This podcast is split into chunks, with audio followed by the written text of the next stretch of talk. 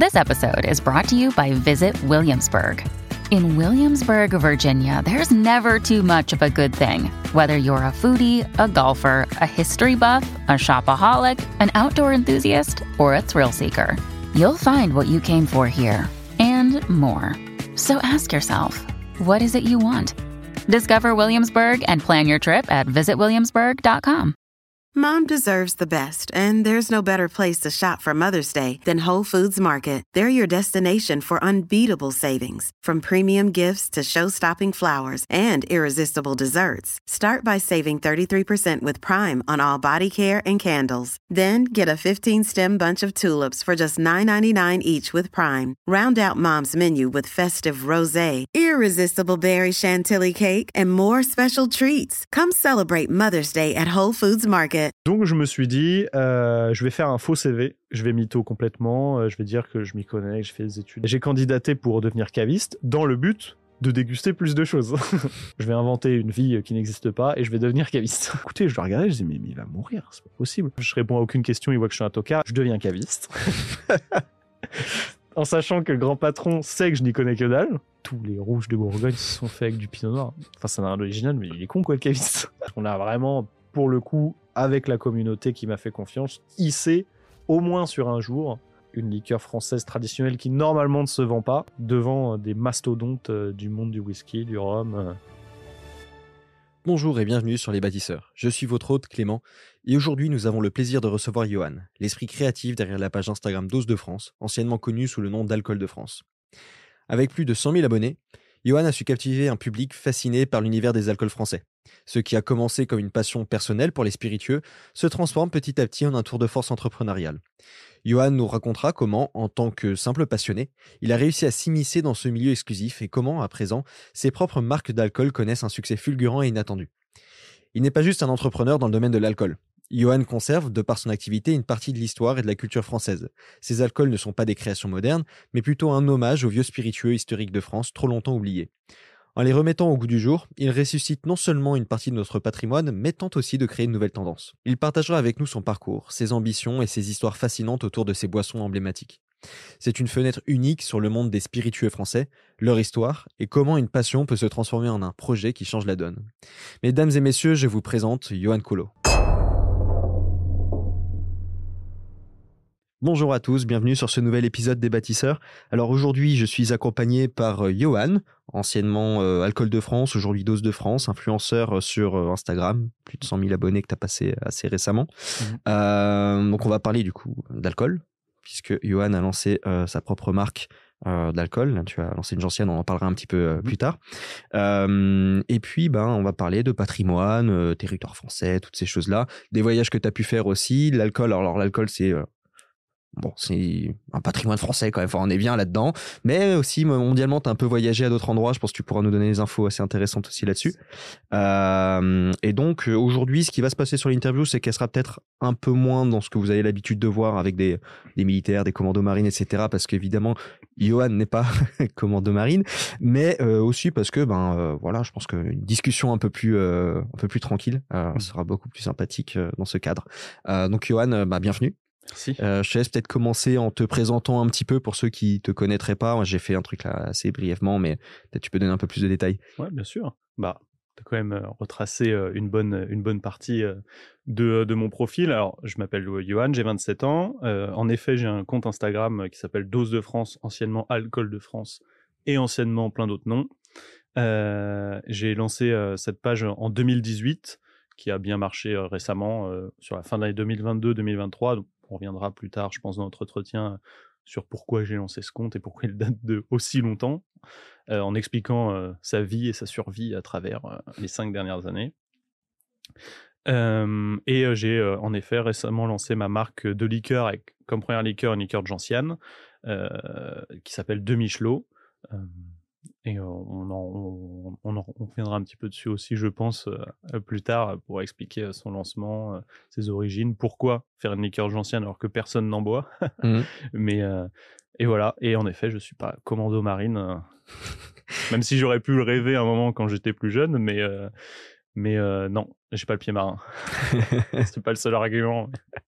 Euh, Pourquoi l'alcool en fait? Euh, Pourquoi Alors, ce sujet-là? Je pense qu'il faut repartir très longtemps en arrière dans ma vie. Un peu comme tout le monde, les premiers pas dans l'alcool. Enfin, je m'avance. hein. Je sais, je connais pas l'histoire des autres, mais disons que dans mon village où j'ai grandi, il y a toujours les, premiers les premiers essais d'alcool. C'est toujours papy qui verse un verre de rouge à dimanche sur le coin de la table. Ah, il te donne pour que tu goûtes, puis tu trouves ça dégueulasse. Mais sinon, en général, les premiers pas officiels, disons, c'est quand tu as 15-16 ans, tu fais des soirées avec les copains, tu fais semblant que tu vas dormir chez un tel, un tel. Euh, et à ce moment-là, bah, t'es pas vraiment passionné, parce que t'as pas le palais développé pour. euh, donc tu bois un petit peu sans raison. Et, euh, et tu fais pas une découverte très, euh, très formelle et, et très bonne, surtout dans ce milieu, que tu appréhendes juste pour l'ivresse, disons, Mm. et juste pour les soirées. Euh, donc j'ai fait mes entrées comme tout le monde, euh, comme ça j'ai fait mes classes, pour reprendre le discours militaire. Euh, et j'ai peu à peu évolué. Mais pour rentrer vraiment sur le côté passion, quand j'avais 21 ans, je suis parti vivre un petit peu aux États-Unis, à Portland, dans le nord-ouest des États-Unis, donc c'est l'État de Washington, euh, l'État de l'Oregon, pardon, juste en dessous de l'État de Washington, extrême nord-ouest, au-dessus de la Californie. Et euh, là-bas, euh, donc j'avais 21 ans, j'avais le droit de boire aux États-Unis, parce que la limite légale c'est 21 ans. Ouais. Et je commençais un petit peu à, à bricoler quelques tests de whisky, mais c'était vraiment, vraiment soft, hein, parce qu'à 21 ans, t'as pas forcément les moyens. Et c'était plus pour l'univers que pour vraiment les, les qualités gustatives et le goût du produit. Ceci étant dit, quand j'arrive là-bas, moi je dis, je m'y connais en whisky. Si jamais vous avez un bar à whisky, des trucs, voilà, moi je veux y aller. Comme ça, je vous montrerai des trucs. J'étais très prétentieux. Et euh, il s'avère que euh, je sympathise avec des gens euh, autour d'une dégustation dans un vignoble et ils me disent euh, ouais bah il y a ça tombe bien, il y a un super bar à whisky euh, au milieu de Portland qui s'appelle le Whisky Library, Multnomah Whisky Library. Et en fait, c'est vraiment une bibliothèque à whisky. Donc, si, si t'es passionné, euh, t'en as pour ton argent. Et, et un soir, on y va. Euh, et c'est quelque chose qui se réserve pas. Il y a beaucoup de monde qui veut y aller. C'est une grosse attraction. Donc tu rentres, il y a une dame derrière un, pupri- un pupitre qui note ton nom par ordre d'arrivée, il te demande si tu veux aller à la bibliothèque, à la bibliothèque de Bouzeille, hein. et, euh, et euh, il te note et par ordre d'arrivée, ensuite s'il y a des places qui se libèrent, il t'appelle et, euh, et tu, pourras, tu pourras monter. En attendant, c'est les États-Unis, donc il y a du business, donc il y a un petit bar à cocktail en dessous pour patienter euh, si jamais, si jamais tu, veux- tu, veux, euh, tu veux continuer à monter là-haut. Donc nous, on, on va boire des cocktails en attendant. On mange des nachos et euh, des saucisses frites au bout de bâtonnet. hein. c'est ça la gastronomie là-bas, même dans les endroits classe. Et à un moment, vient notre tour, donc on, va, on monte dans ce fameux euh, Whisky Library. Et là, on arrive dans un espèce de, de club un peu à l'anglaise, euh, comme on pourrait s'imaginer dans les clichés. Donc, double porte en bois magnifique qui s'ouvre euh, vers le Mhm. paradis, le monde de Narnia. Des fauteuils euh, club, euh, Chesterfield, je crois, c'est le nom en cuir un peu piqué. Des fourrures, alors, je sais pas si c'était vrai, mais des fourrures par terre, des têtes de cerf cheminées en briques rouges. Et sur deux murs, une énorme bibliothèque de whisky avec les échelles comme dans une bibliothèque normale pour venir monter et chercher à 4-5 mètres de haut. On s'assoit à une table et, euh, et là il y a un, un monsieur euh, très bien apprêté, euh, nœud papillon, ce qui est d'ailleurs très bizarre, enfin c'est pas bizarre mais quand tu es aux États-Unis, disons que le style euh, se prête pas vraiment à l'élégance et Mhm. donc c'est ça, ça te met vraiment dans l'ambiance. C'est à côté de toi, il y a un mec avec un t-shirt des Lakers et une casquette en arrière alors t'es dans un t'es dans un truc britannique donc tu dis bon mais le mec te met vraiment dans l'ambiance. Très pointu, s'y connaissent vachement. Et euh, mes amis américains m'introduisent en disant euh, Ah, on a un français aujourd'hui. Alors, faut savoir qu'il n'y a pas que des whisky. C'est whisky élaboré, mais il y a des cognacs, parce que les Américains consomment beaucoup de cognac. Mais il y a des tequilas, parce qu'il y a Mexique en dessous. Il y a plein d'alcool, Mm. mais c'est surtout du whisky. Ils s'y connaissent vachement en whisky. Les Français, donc forcément, ils s'y connaissent en alcool. Pas du tout. Enfin, pas du tout. Je- moi, j'avais bricolé 3-4 whisky, mais le reste, je connaissais rien. Euh, du coup, euh, donnez-nous euh, la carte et il- il fera notre sélection. Aïe. Et là, le mec, me, il me dépose pas une carte. hein. Il me dépose un livre, mais euh, gigantesque, 10 cm de haut. euh, Il n'y avait pas que ce qu'il y avait sur le mur. Il y avait des trucs pour te dire. Parce que sur le mur, tu peux un peu voir, il y a des trucs qui valent cher, mais, mais pas, pas au niveau de ce que j'ai ouvert. J'ouvre le grimoire, la première page sur laquelle je tombe, je regarde la première ligne, il y a écrit, euh, je sais plus quel whisky, 5000 dollars le verre. La vache. Je me dis, putain, il m'a emmené où là? Première chose, c'était plus, je vais pas réussir à conseiller, mais je vais pas boire en fait, parce que ça commence à faire un peu. Et en fait, non, bon, c'était une page au hasard avec des trucs euh, très euh, luxueux, mais il y avait plein plein de choses. Bon, euh, au, fur, et à mesure de la discussion, ils se rendent compte que j'y connais pas forcément tant que ça. Je bricole deux, trois phrases pour m'extirper de cette situation gênante. Et le mec vient nous conseiller, il faisait une formule très cool, où tu sais, bah, je te donne 80 dollars, euh, et euh, il te fait euh, une sélection de 5 alcools différents Hmm. et, et, et il te demande tes goûts donc il te le fait vraiment sur mesure comme s'il te fabriquait un cocktail mais il te met une dégustation il te dit dans l'ordre chronologique et à chaque fois que tu bois le gars reste à côté de toi et t'explique ce que tu es en train de boire et, et j'avais trouvé ça merveilleux ça m'avait fasciné déjà pour l'ambiance toujours que j'aimais et cette fois pour le goût parce que j'ai vraiment goûté des choses exceptionnelles et, et troisième chose qui est chez moi un facteur de motivation euh, qui est la honte. Quand tu as honte, il y a deux, il y a deux réactions derrière. Soit euh, tu te caches, soit euh, tu travailles sur le, la chose sur laquelle tu as eu honte. Et en fait, le, le monsieur qui nous recevait, enfin le serveur de notre table, était vraiment très heureux qu'il y ait un Français. D'accord. Pas s'il en voyait souvent, mais il était très heureux qu'il y ait un Français.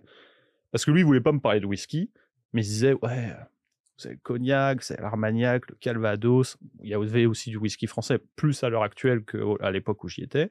Mais, euh, et, et le vin, forcément, le vin. Et euh, pour lui, on est vraiment une terre d'alcool, et chaque petit Français est censé s'y connaître euh, sur le bout Ah des doigts. Pourrait travailler dans. C'est lui qui pensait ça ou on a ce cliché-là au- Bah, aux lui, lui euh. pensait ça parce que je pense que comme il était dans le milieu, euh, il se dit il y a beaucoup de choses qui viennent de là-bas, donc euh, forcément là-bas ils s'y connaissent. Euh, dans le cliché des États-Unis, ils se disent tu t'y connais en vin, c'est tout. D'accord. Parce que même eux connaissent pas forcément chaque alcool, euh, ils connaissent cognac, mais je pense que tu demandes à un Américain moyen, doit y en avoir un sur deux qui sait que le cognac vient de France, à mon avis. Ouais. Parce que déjà, il n'y en a pas tous qui le boivent, et en plus, ils ne s'intéressent pas forcément à ce qu'il y a derrière, ce qui euh, peut être compréhensible. Enfin, je leur jette pas la pierre, c'est pas une critique, quoi. Parce que. Voilà, bref. et, euh, et en fait, euh, moi, j'avais déjà commencé à m'intéresser un peu au whisky, donc je savais comment c'était fabriqué, euh, les zones un petit peu de de- d'appellation, enfin d'appellation, de savoir qu'on on, on écrit ça différemment en Irlande, aux États-Unis qu'en Écosse, savoir qu'il y a le whisky japonais qui est euh, très reconnu, etc., etc., des distilleries françaises.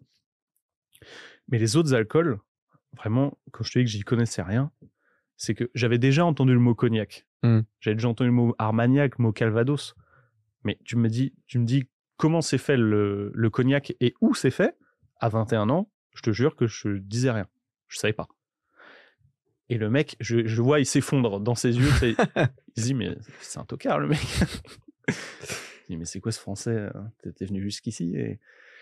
et donc, quand je suis, quand j'ai quitté cet endroit et même quand je suis revenu en France après, je me suis dit, bah écoute, euh, euh, le whisky, j'ai adoré ça. Le milieu me passionne. J'ai eu honte. et du coup, je vais me mettre à travailler, euh, à travailler un petit peu le sujet théoriquement, pas juste euh, en, en le boire. Et, euh, et à découvrir un peu d'autres alcools au-delà du whisky, même si c'est venu un peu après, parce que je suis vraiment rentré dans le monde des spiritueux par le whisky. Et, et j'ai, j'en ai profité pour lancer du coup mon compte Instagram qui date de 2018 D'accord. sur lequel au début je ne faisais que des reviews, enfin des, des notes, des notes de dégustation ou des tests euh, sans prétention, hein, juste euh, avec le peu de connaissances que j'avais. Et je me suis fait un petit groupe d'amis euh, ah, où quand j'achetais une bouteille, on la divisait en petits échantillons et on se l'échange entre nous, comme des cartes Mhm. Pokémon.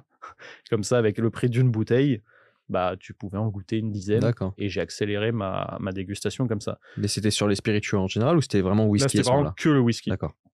Euh, j'ai peut-être fait deux, deux ans comme ça, vraiment que sur le whisky.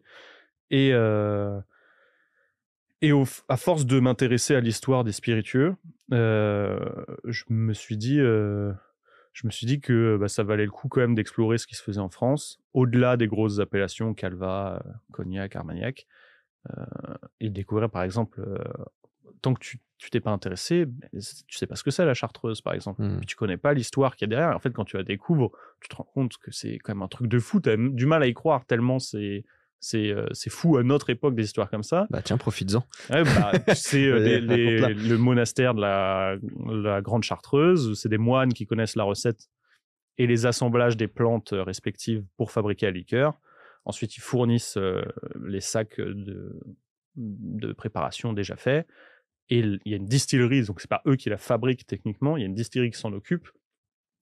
Et normalement, la personne qui distille la chartreuse ne connaît pas la recette exacte. C'est pas lui qui fait les commandes de plantes, c'est pas lui qui les sépare et les assemble. Et tous les moines chartreux qui vivent dans le monastère de la Grande Chartreuse ne la connaissent pas non plus. Ils sont, euh, je crois qu'ils sont deux ou trois et euh, chacun connaît une partie, mais donc il en suffit de deux pour avoir la, la vraie recette. D'accord. Et euh, tu dis en 2023, c'est de la folie furieuse un tel système en fait. Surtout sur une marque qui est exportée dans le monde entier, que tout le monde connaît. Et quand tu découvres des histoires comme ça, pourquoi je m'y étais pas intéressé plus tôt? Et après, bah, soit tu as la passion qui naît et tu creuses, soit tu dis, bon, bah, c'est super, ça fait une super anecdote, mais tu t'es pas vraiment passionné par ça. Et, euh, moi, vraiment, euh, je suis tombé amoureux de ce domaine. Et j'ai exploré plus loin, puis je suis allé visiter des distilleries, puis je me suis fait un listing euh, pendant des nuits blanches du nombre d'alcools français qui existent. J'en ai référencé, euh, je sais plus, 200, 210. Alors, sur un territoire aussi restreint que le nôtre, Mmh. c'est vraiment euh, incroyable. Par exemple les États-Unis qui sont très vastes et qui ont tout type de végétation, de fruits, etc. N'en ont, euh, n'en ont quasiment pas. euh, ils ont le bourbon, enfin le whisky de manière générale sous toutes ses appellations, et, et la bière, mais et le vin maintenant. Ou même les Britanniques qui ont eu des colonies dans le monde entier, n'ont Mm. pas une culture. ils nous achètent le champagne, quoi. Mais il n'y a, pas un... y a pas eu un listage officiel de tous les alcools euh, en France Bah, Il y a plein de vieux livres qui listent des, des choses, mais en fait, c'est un peu compliqué à faire. Parce que le français, il a fait quoi? Il a pris tout être euh, végétal ou qui existe et il l'a soit distillé, euh, enfin fait fermenter puis distiller, c'était possible, soit trempé dans de l'alcool neutre pour en faire des liqueurs. Euh, donc en fait, est-ce que après tu appelles ça une appellation ou pas? Ouais. À toi de voir. Après, il y a des marques euh, qui ont fait, bah, par exemple, la chartreuse. Moi, je l'ai listé comme un type d'alcool, mais c'est une marque. Et ils ont leur propre recette. Mais en soi, ils- c'est c'est pas une liqueur de plante, si tu veux. Mais, mais de quelle plante euh. Donc, c'est un peu compliqué à lister officiellement. Parce Hmm. que les appellations, on n'a pas tant que ça. Mais il y en a déjà plus que dans la plupart des pays. Et, euh, et euh, donc euh, après, j'ai opéré la bascule sur mes réseaux sociaux euh, en ne parlant que de spiritueux français. Et maintenant, c'est un compte qui est vraiment beaucoup plus mainstream, euh, beaucoup moins geek sur l'alcool, parce que quand je le faisais, ça marchait moyennement, et maintenant que je le fais plus, ça marche beaucoup mieux. Mais je vais en profiter pour, enfin, j'en profite toujours de temps en temps pour donner deux trois petits conseils tout. Mais avec la, taille du compte, faut faire attention quand même à ce qu'on dit, parce que l'alcool c'est pas un jeu. Et euh, je tiens à préciser, euh, je n'essaye pas de rendre l'alcool euh, cool au point que les gens fassent aient un comportement déraisonné avec. C'est vraiment pas mon but, puisque c'est pas mon cas. Et et peut-être que j'en parlerai de manière plus geek, entre guillemets, plus amateur, éclairé, sur d'autres plateformes à l'avenir. Ok. Oui, bah de toute façon, euh, ça c'est euh, c'est un peu normal. T'es es obligé euh, de rendre un peu ton contenu mainstream pour que ça Ouais. se diffuse et puis après tu fais passer ton petit message. euh, Bien sûr. Entre guillemets militant. euh, tranquillement après. Euh, sur toutes les liqueurs que tu as, que as pu tester, goûter, euh, noter, il y en a une qui t'a marqué en particulier Oh, j'ai goûté vraiment pas mal de choses. Bah, récemment, j'ai fait un voyage à Lille. Je suis allé chez un caviste qui s'appelle Ernest Jacques et. Le propriétaire s'appelle Denis, un mec ad- adorable. Et il m'a ouvert une, euh, liqueur euh, de 1910, euh, une petite liqueur de baie d'une ancienne, distillerie qui n'existe plus aujourd'hui. Donc forcément, ça marque puisqu'il y a de l'histoire. En France, en 1910, on était où? On était 4 ans avant la guerre. Euh, il y, a- de l'histoire en fait là-dedans. C'est pas juste euh, parce qu'en termes gustatifs, j'ai goûté euh, bien mieux, mais euh, c'est aussi une partie qui m'a attiré et qui a éveillé cette passion chez moi, c'est ce côté historique des de certaines boissons, que ce soit par la longévité de la marque ou la longévité de la bouteille en elle-même. Donc ça, ça m'a beaucoup marqué pour le côté historique. Et alors le, truc le plus fou que j'ai goûté, c'est pas une liqueur, c'est un whisky.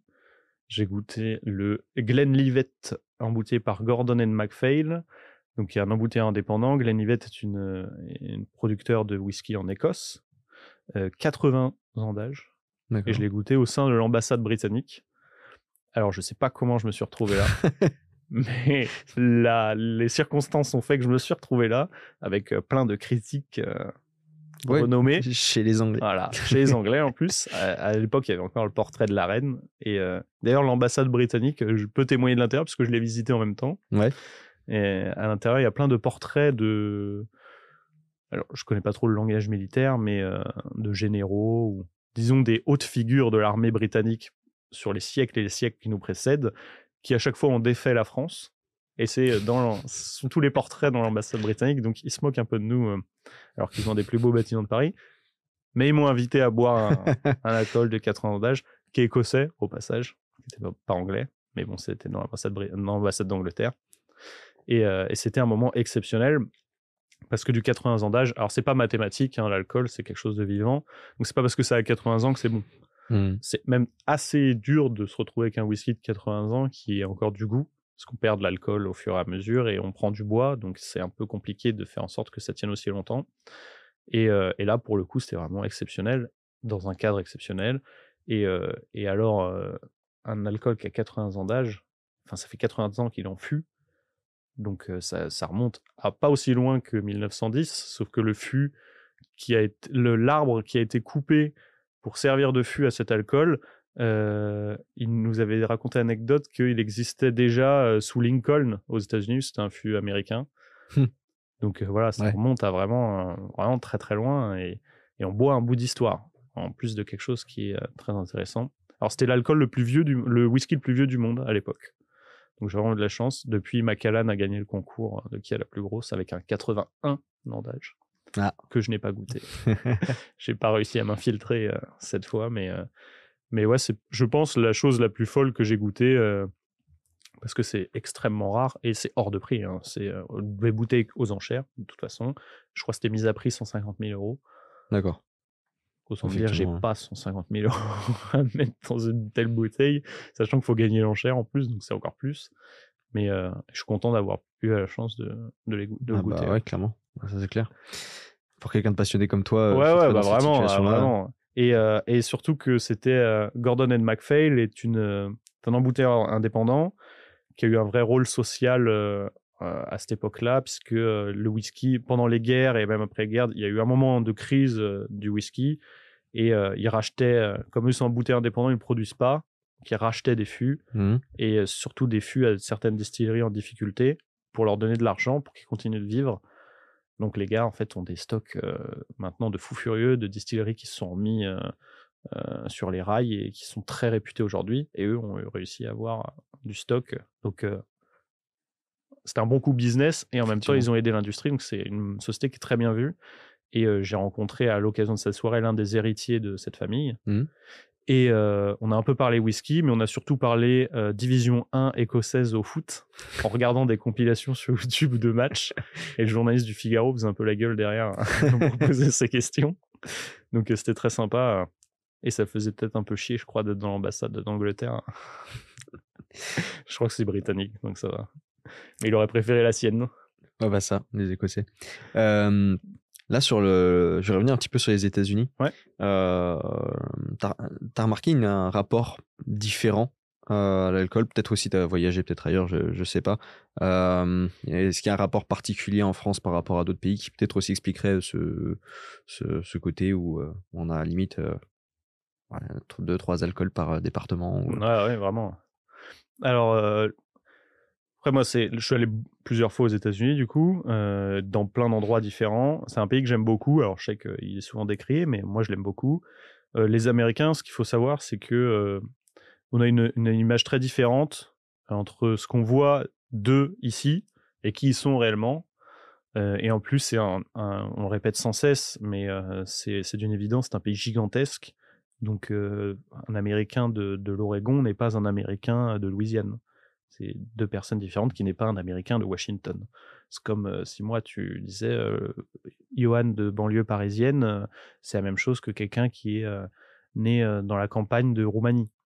Non, on n'est pas pareil en fait. Après, ils ont peut-être plus de points communs parce qu'ils parlent la même langue et qu'ils ont le même drapeau et le même hymne, mais ils sont vraiment différents. Donc c'est Mm. compliqué de faire un, un état global de leur rapport à, à l'alcool. Et en Californie, dans le nord-ouest des États-Unis, ils boivent pas mal de vin.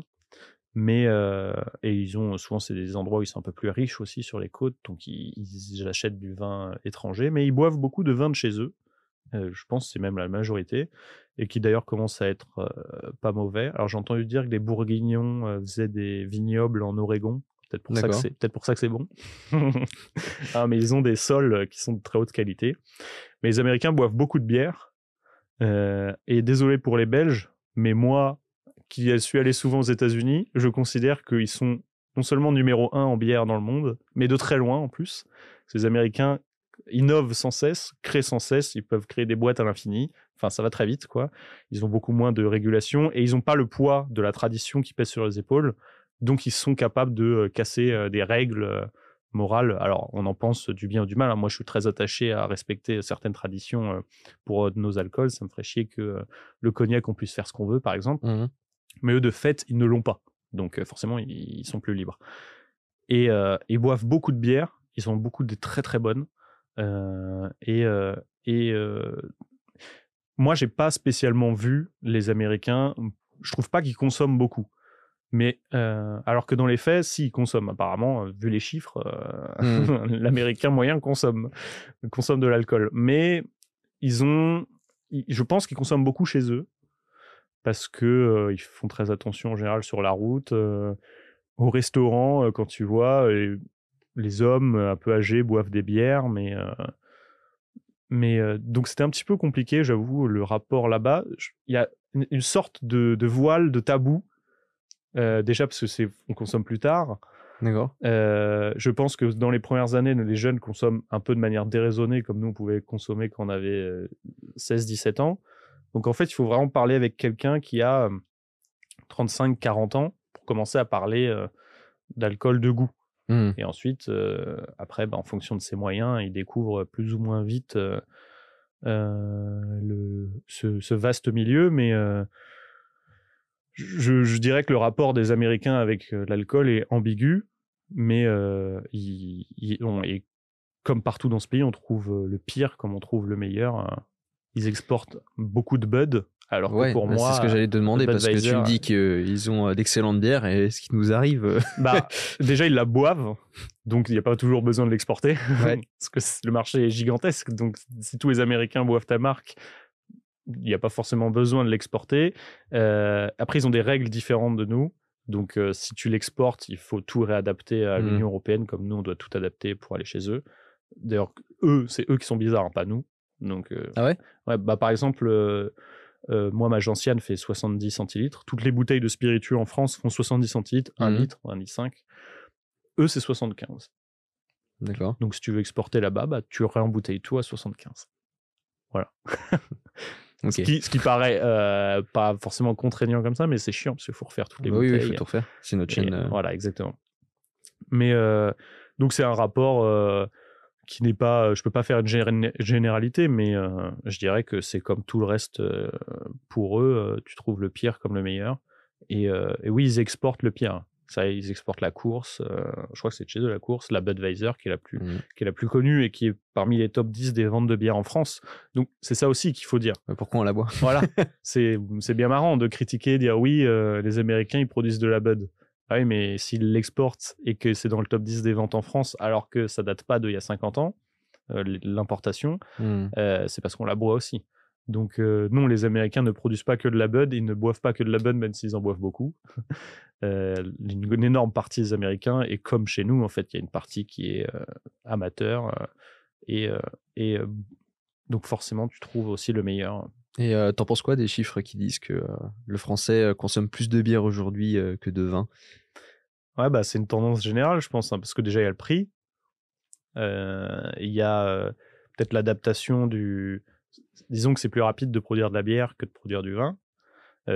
Tout le monde peut entre guillemets, produire de la bière. Pas tout le monde peut le faire, mais ça peut être n'importe qui, quoi.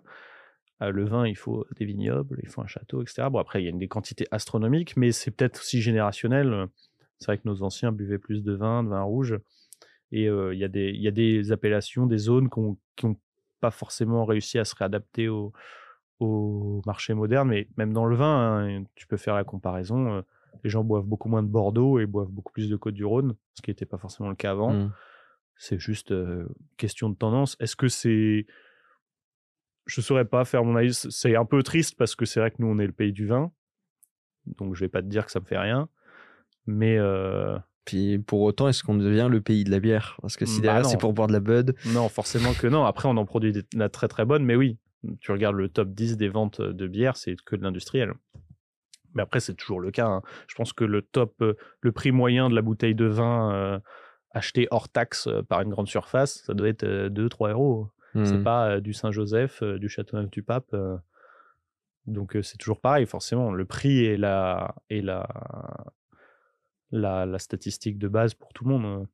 Tu as bu beaucoup plus, je suppose, toi, de trucs de moins bonne qualité et pas forcément très chers. J'étais gamin, ouais. Voilà. après, peut-être que ça s'inverse, mais même moi, je peux pas dire le contraire. Hein. Forcément, c'est plus facile de boire 10 litres de quelque chose à 10 euros que 10 litres de quelque chose à 100 euros. c'est clair. Comme si on aimerait faire l'inverse.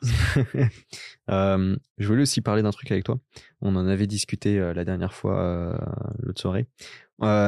C'était la loi E20 Mmh je trouvais que c'était super intéressant parce que alors, tout le monde la connaît sur le fait de ne pas faire la promotion mmh euh, de l'alcool. mais je veux bien que tu nous en parles un peu plus en détail parce que euh, tu avais un point de vue assez intéressant là-dessus. Ouais, bah, mon point de vue est double. Euh, j'ai un point de vue négatif et un point de vue positif. Euh, c'est pas, faut pas être manichéen tout blanc tout noir. la loi E20, donc c'est la loi qui encadre la promotion, la publicité de autour de l'alcool, même plus généralement du tabac, etc. Mais ce qui nous intéresse nous, c'est l'alcool alors, on va commencer par le négatif, puisque c'est ce qu'on voit, c'est que elle, peut être un petit peu sévère dans le sens où elle, possède une certaine subjectivité. elle encadre des, termes comme convivialité, des choses comme ça. Donc c'est compliqué quand c'est un, un, juge de tranchée. Entre toi et moi, on va pas forcément considérer que telle ou telle chose est conviviale. Conviviale à quel degré Mmh. Et ça doit pas engendrer un plaisir, etc. Mais à partir de quel moment tu prends du plaisir Vaste question. Donc, c'est le côté un peu négatif, c'est que tu peux à la fois respecter la loi E20 ou ne pas la respecter en fonction de qui regarde le contenu que tu as, que tu as posté. Mmh. alors, si cette loi elle est quand même très violente envers euh, par exemple les contenus à la, télé, parce qu'il n'y a pas d'alcool à la télé, euh, elle est plus, plus malléable, disons, sur les réseaux sociaux, parce que les réseaux sociaux, c'est vraiment très compliqué à appréhender, et ça n'existait pas forcément au moment où, enfin pas dans la forme actuelle, au moment où la loi E20 a été créée. Donc, disons que ça tâtonne, ça s'adapte, ça progresse de jour en jour, ce qui fait que certaines certaines sociétés se font taper sur les doigts, tandis que d'autres passent, passent à travers les mailles du filet. Il faut savoir aussi que la loi E20 est plus restrictive envers les alcools forts qu'envers le vin et la bière. et donc souvent, les marques de vin et de bière prennent plus de largesse au niveau de leur communication que ne peuvent prendre les alcools forts on peut y trouver une certaine logique puisqu'il y a plus d'alcool dans mmh. les alcools forts que dans le vin et la bière. Mais si tu bois deux bouteilles de vin, est-ce que c'est moins grave que si tu buvais deux verres de whisky? Comme d'habitude, c'est en fonction aussi du degré de consommation. Donc, de toute façon, la loi E20 sert à quelque chose, à faire en sorte que les gens boivent moins ou boivent de manière plus raisonnée. Donc, c'est difficile à critiquer. Mais l'enfer est pavé de bonnes intentions. Donc, c'est souvent difficile à critiquer ce qui est mis en place. Après, c'est comment c'est mis en place et est-ce que tu atteins l'objectif? Euh, Il y, a, beaucoup de critiques à faire parce que euh, euh, il y a des. En, fait, ça, ce qui est bien, c'est que ça vient bloquer aussi des gens mal intentionnés, des gros industriels qui, eux, se retrouvent vraiment emmerdés. Mmh. Surtout les industriels étrangers. Et donc, ça, c'est un, point, un bon point pour la loi E20. c'est quand un, Américain, même si c'est de moins en moins vrai aux États-Unis, euh, parce qu'il commence à avoir des restrictions autour de ça aussi, quand un Américain, un industriel américain veut implanter sa marque d'alcool en France, il vient, euh, les, euh, les boîtes de marketing aux États-Unis, les avocats, bam, ils arrivent, ouais, on va mettre 800 millions de pubs, on va recouvrir tout la France de, notre marque d'alcool. Et là, ils arrivent, hop, ils font face à une petite association qui font, non, non, c'est pas Evin. Puis là, boum, ils se confrontent à tout ce que représente la loi E20. Et ce putain, en fait, on peut rien faire. Alors déjà, c'est interdit à télé. Donc déjà, tout ton budget télé, tu l'oublies. Euh, et après, c'est interdit dans, dans, plein d'autres, euh, sous plein d'autres formes, plein d'autres formats. Euh, t'as pas le droit de, de trouver que c'est cool de boire beaucoup d'alcool. c'est ça, c'est qu'en fait, tu peux pas créer, tu peux pas donner un effet cool avec. Voilà, tu peux pas le, façon, pendant une fête, par exemple. T'as pas le droit de mettre des gens qui boivent du Jack Daniel et qui font la fête. Mmh, mmh. Et ils disent, mais du coup, t'as le droit, de quoi, tu mets du Jack Daniel à un enterrement, tu... Et en fait, ils ont vraiment ce, c'est un mur. Et t'as plein de sociétés étrangères qui disent, bah écoute, du coup, en fait, soit on vient pas, soit on fait pas de pub, soit on en fait, mais à la marge. Et ça protège quand même le marché français qui, lui, euh, alors je ne sais pas si on bénéficie de plus de largesse parce qu'on est français, mais peut-être. Mais au moins, ça, ça vient protéger. Oui, l'histoire, on connaît les noms et non voilà, les limites. Ça vient euh. protéger contre certains géants. Hmm. Donc ça, ça peut être un bon point. Euh, même si on aurait pu faire autrement, mais pour le moment, ça reste un bon point. et je me suis un peu perdu dans mon explication. Mais sur les, critiques qu'on pouvait faire euh, voilà, sur euh, après, euh, il faut il faut pas que ça aille trop loin. Par exemple, est-ce que tu considères que Gueuleton, là, je pense que tout le monde voit et qui est un des, des gros leaders du, du de l'esprit bon vivant sur les réseaux sociaux, est-ce que l'esprit bon vivant est anti-loi E20 ou ça respecte bah faut voir. Pour l'instant, visiblement, ils n'ont pas forcément de problème, donc ça peut, euh, ça peut être respecté, alors qu'ils montrent une consommation euh, régulière et euh, conviviale du vin, par exemple, ou de la bière. moi, personnellement, je trouve pas ça dérangeant, ce qu'ils montrent, surtout qu'ils ont derrière un esprit, alors qu'on le veut ou pas, caricatural, mais franchouillard c'est pas néfaste comme image. Ça que je veux mmh dire. il, t'incite pas à boire de manière déraisonnée, même tu as plus envie de te cultiver sur les différentes régions, etc. Donc, si tu as un contenu sur l'alcool qui est éducatif, ça passe. Tu as le droit d'expliquer, tu as le droit de, dire comment c'est fait. Là, il n'y a pas de souci. Euh, si tu travailles dans l'alcool, moi par exemple, ce qui est mon cas, j'ai le droit de parler de mes liqueurs, j'ai le droit de montrer comment c'est fait, j'ai le droit de me filmer peut-être en train de la boire, encore que, mais disons que j'ai plus de droits parce que c'est moi le fabricant. Donc c'est mon métier.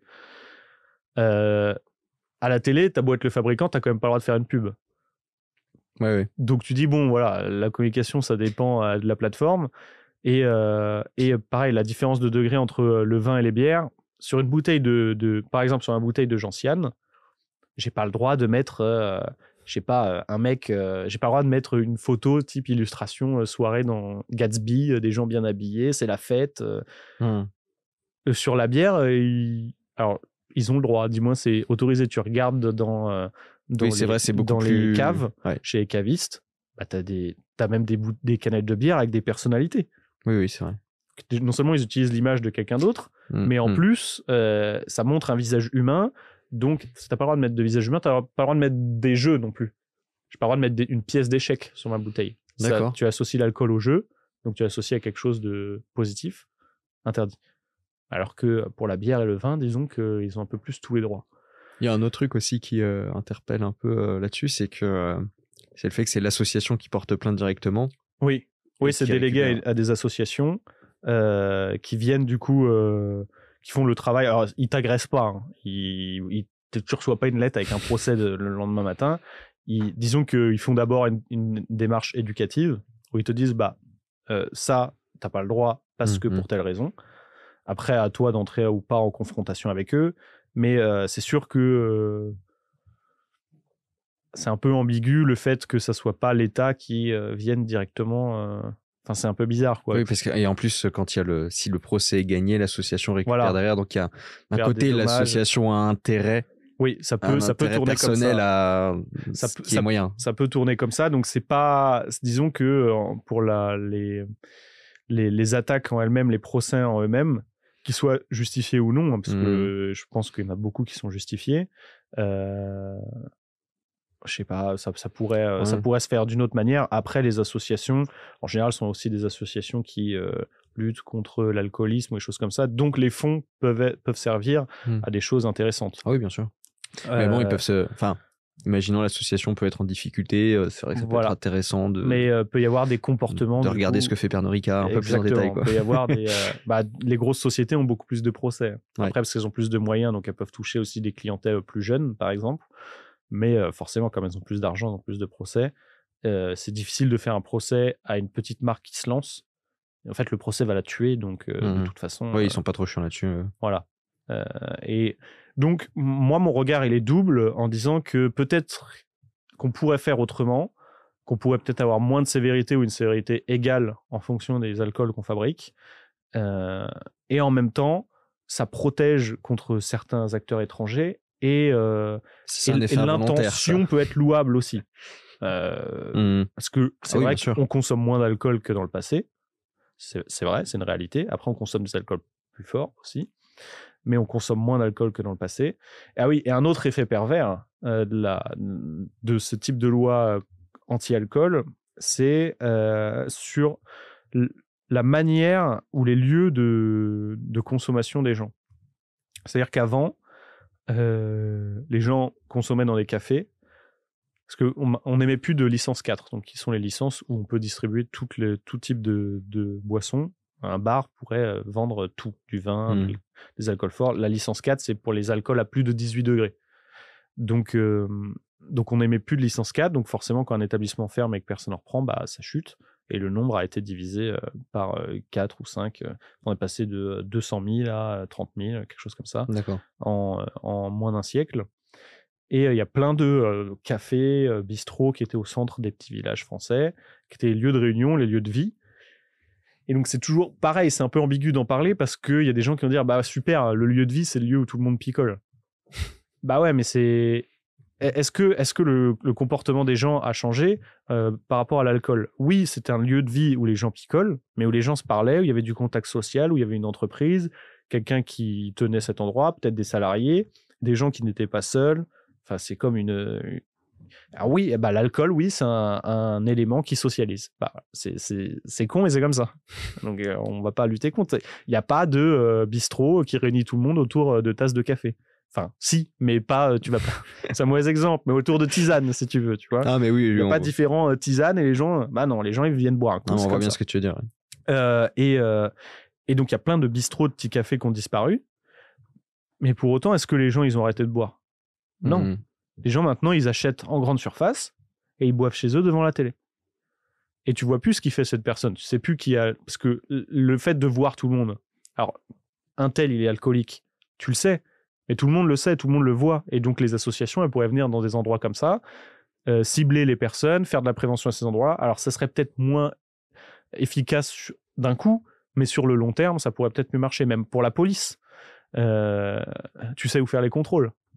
Tu sais d'où les gens y sortent.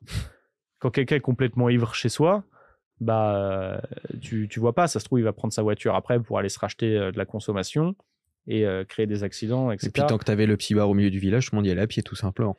En plus, en plus, euh, tout le monde pouvait y aller à pied. Et, euh, et donc, on a moins de gens qui consomment, mais on a aussi des villages qui meurent, euh, moins de sociabilité. Donc, euh, c'est après, c'est plus une question. En fait, la loi E20 est une question est une loi de santé publique. Euh, moi, le, le rapport que j'ai, c'est plutôt euh, une question philosophique. Hmm. Donc, je peux pas critiquer quelque chose qui améliore la santé publique. C'est quand même malvenu. C'est compliqué à défendre comme position, surtout quand on attaque nous sous un angle philosophique. Mais euh, euh, c'était un peu euh, bah, comme avec l'épidémie, la pandémie qu'on a connue récemment. C'est est-ce que vaut mieux vivre chez soi enfermé ou prendre des risques et sortir? Bon, ça a duré moins longtemps parce que les gens boivent toute leur vie, donc les villages meurent et ne renaissent pas, donc c'est quelque chose qui est plus sur le temps long. Mais quelqu'un qui euh, est euh, victime de solitude, euh, qui reste chez soi, est-ce que, mais qui boit pas, est-ce que c'est moins grave que quelqu'un qui euh, va boire un coup, euh, pas forcément tous les jours, mais au, au bistrot du village et qui connaît tous les gens de son village, qui discute avec eux? Mmh. Ah, après, c'est à chacun de, chacun de voir, mais moi, je pense que euh, ça nous a fermé du coup à la question philosophique. Et, euh, et euh, le, le lien social, le, le- le lien entre les gens a une importance qu'on peut avoir tendance à négliger. Mmh. Après, il y a peut-être le côté français, un côté un peu euh, je m'en foutiste. Et peut-être qu'il a, il y a un peu ce sentiment aussi euh, d'emmerder un peu sur tous les détails. Quoi. Oui, bien Et sûr, bah, l'alcool en forcément. fait peut-être un peu partie aussi. Ouais, bien sûr, Bah, c'est sûr. Alors, ah, ah, on va revenir un petit peu sur, sur ton compte Insta. Euh, c'est à quel moment que tu commences à faire la transition sur ton compte Et parce qu'il a décollé super vite après. hein. Euh, Et surtout, tu as rajouté en fait euh, beaucoup de doses d'humour euh, qui ont beaucoup joué. Ouais, alors, moi, quand j'ai créé mon compte, donc c'était en revenant de mon voyage aux États-Unis quand j'avais 21 ans, je l'ai créé pour. ça faisait un peu comme un carnet de, de dégustation finalement, mais que je pouvais partager et qui m'a permis de rencontrer des gens pour goûter plus de choses. Et, et à cette époque-là, moi, j'avais fait des études dans le droit. Mhm. J'avais abandonné pour aider à mon meilleur ami qui avait un, un food truck dans le sud. J'ai abandonné mes études pour aller aider mon pote. Quoi. Ça tombe bien parce que je voulais pas travailler dans le, dans le droit.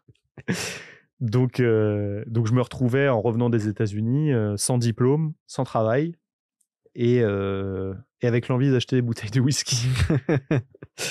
C'est une situation inconfortable. L'équation n'est pas top. ouais. Voilà. Donc je me suis dit, euh, je vais faire un faux CV.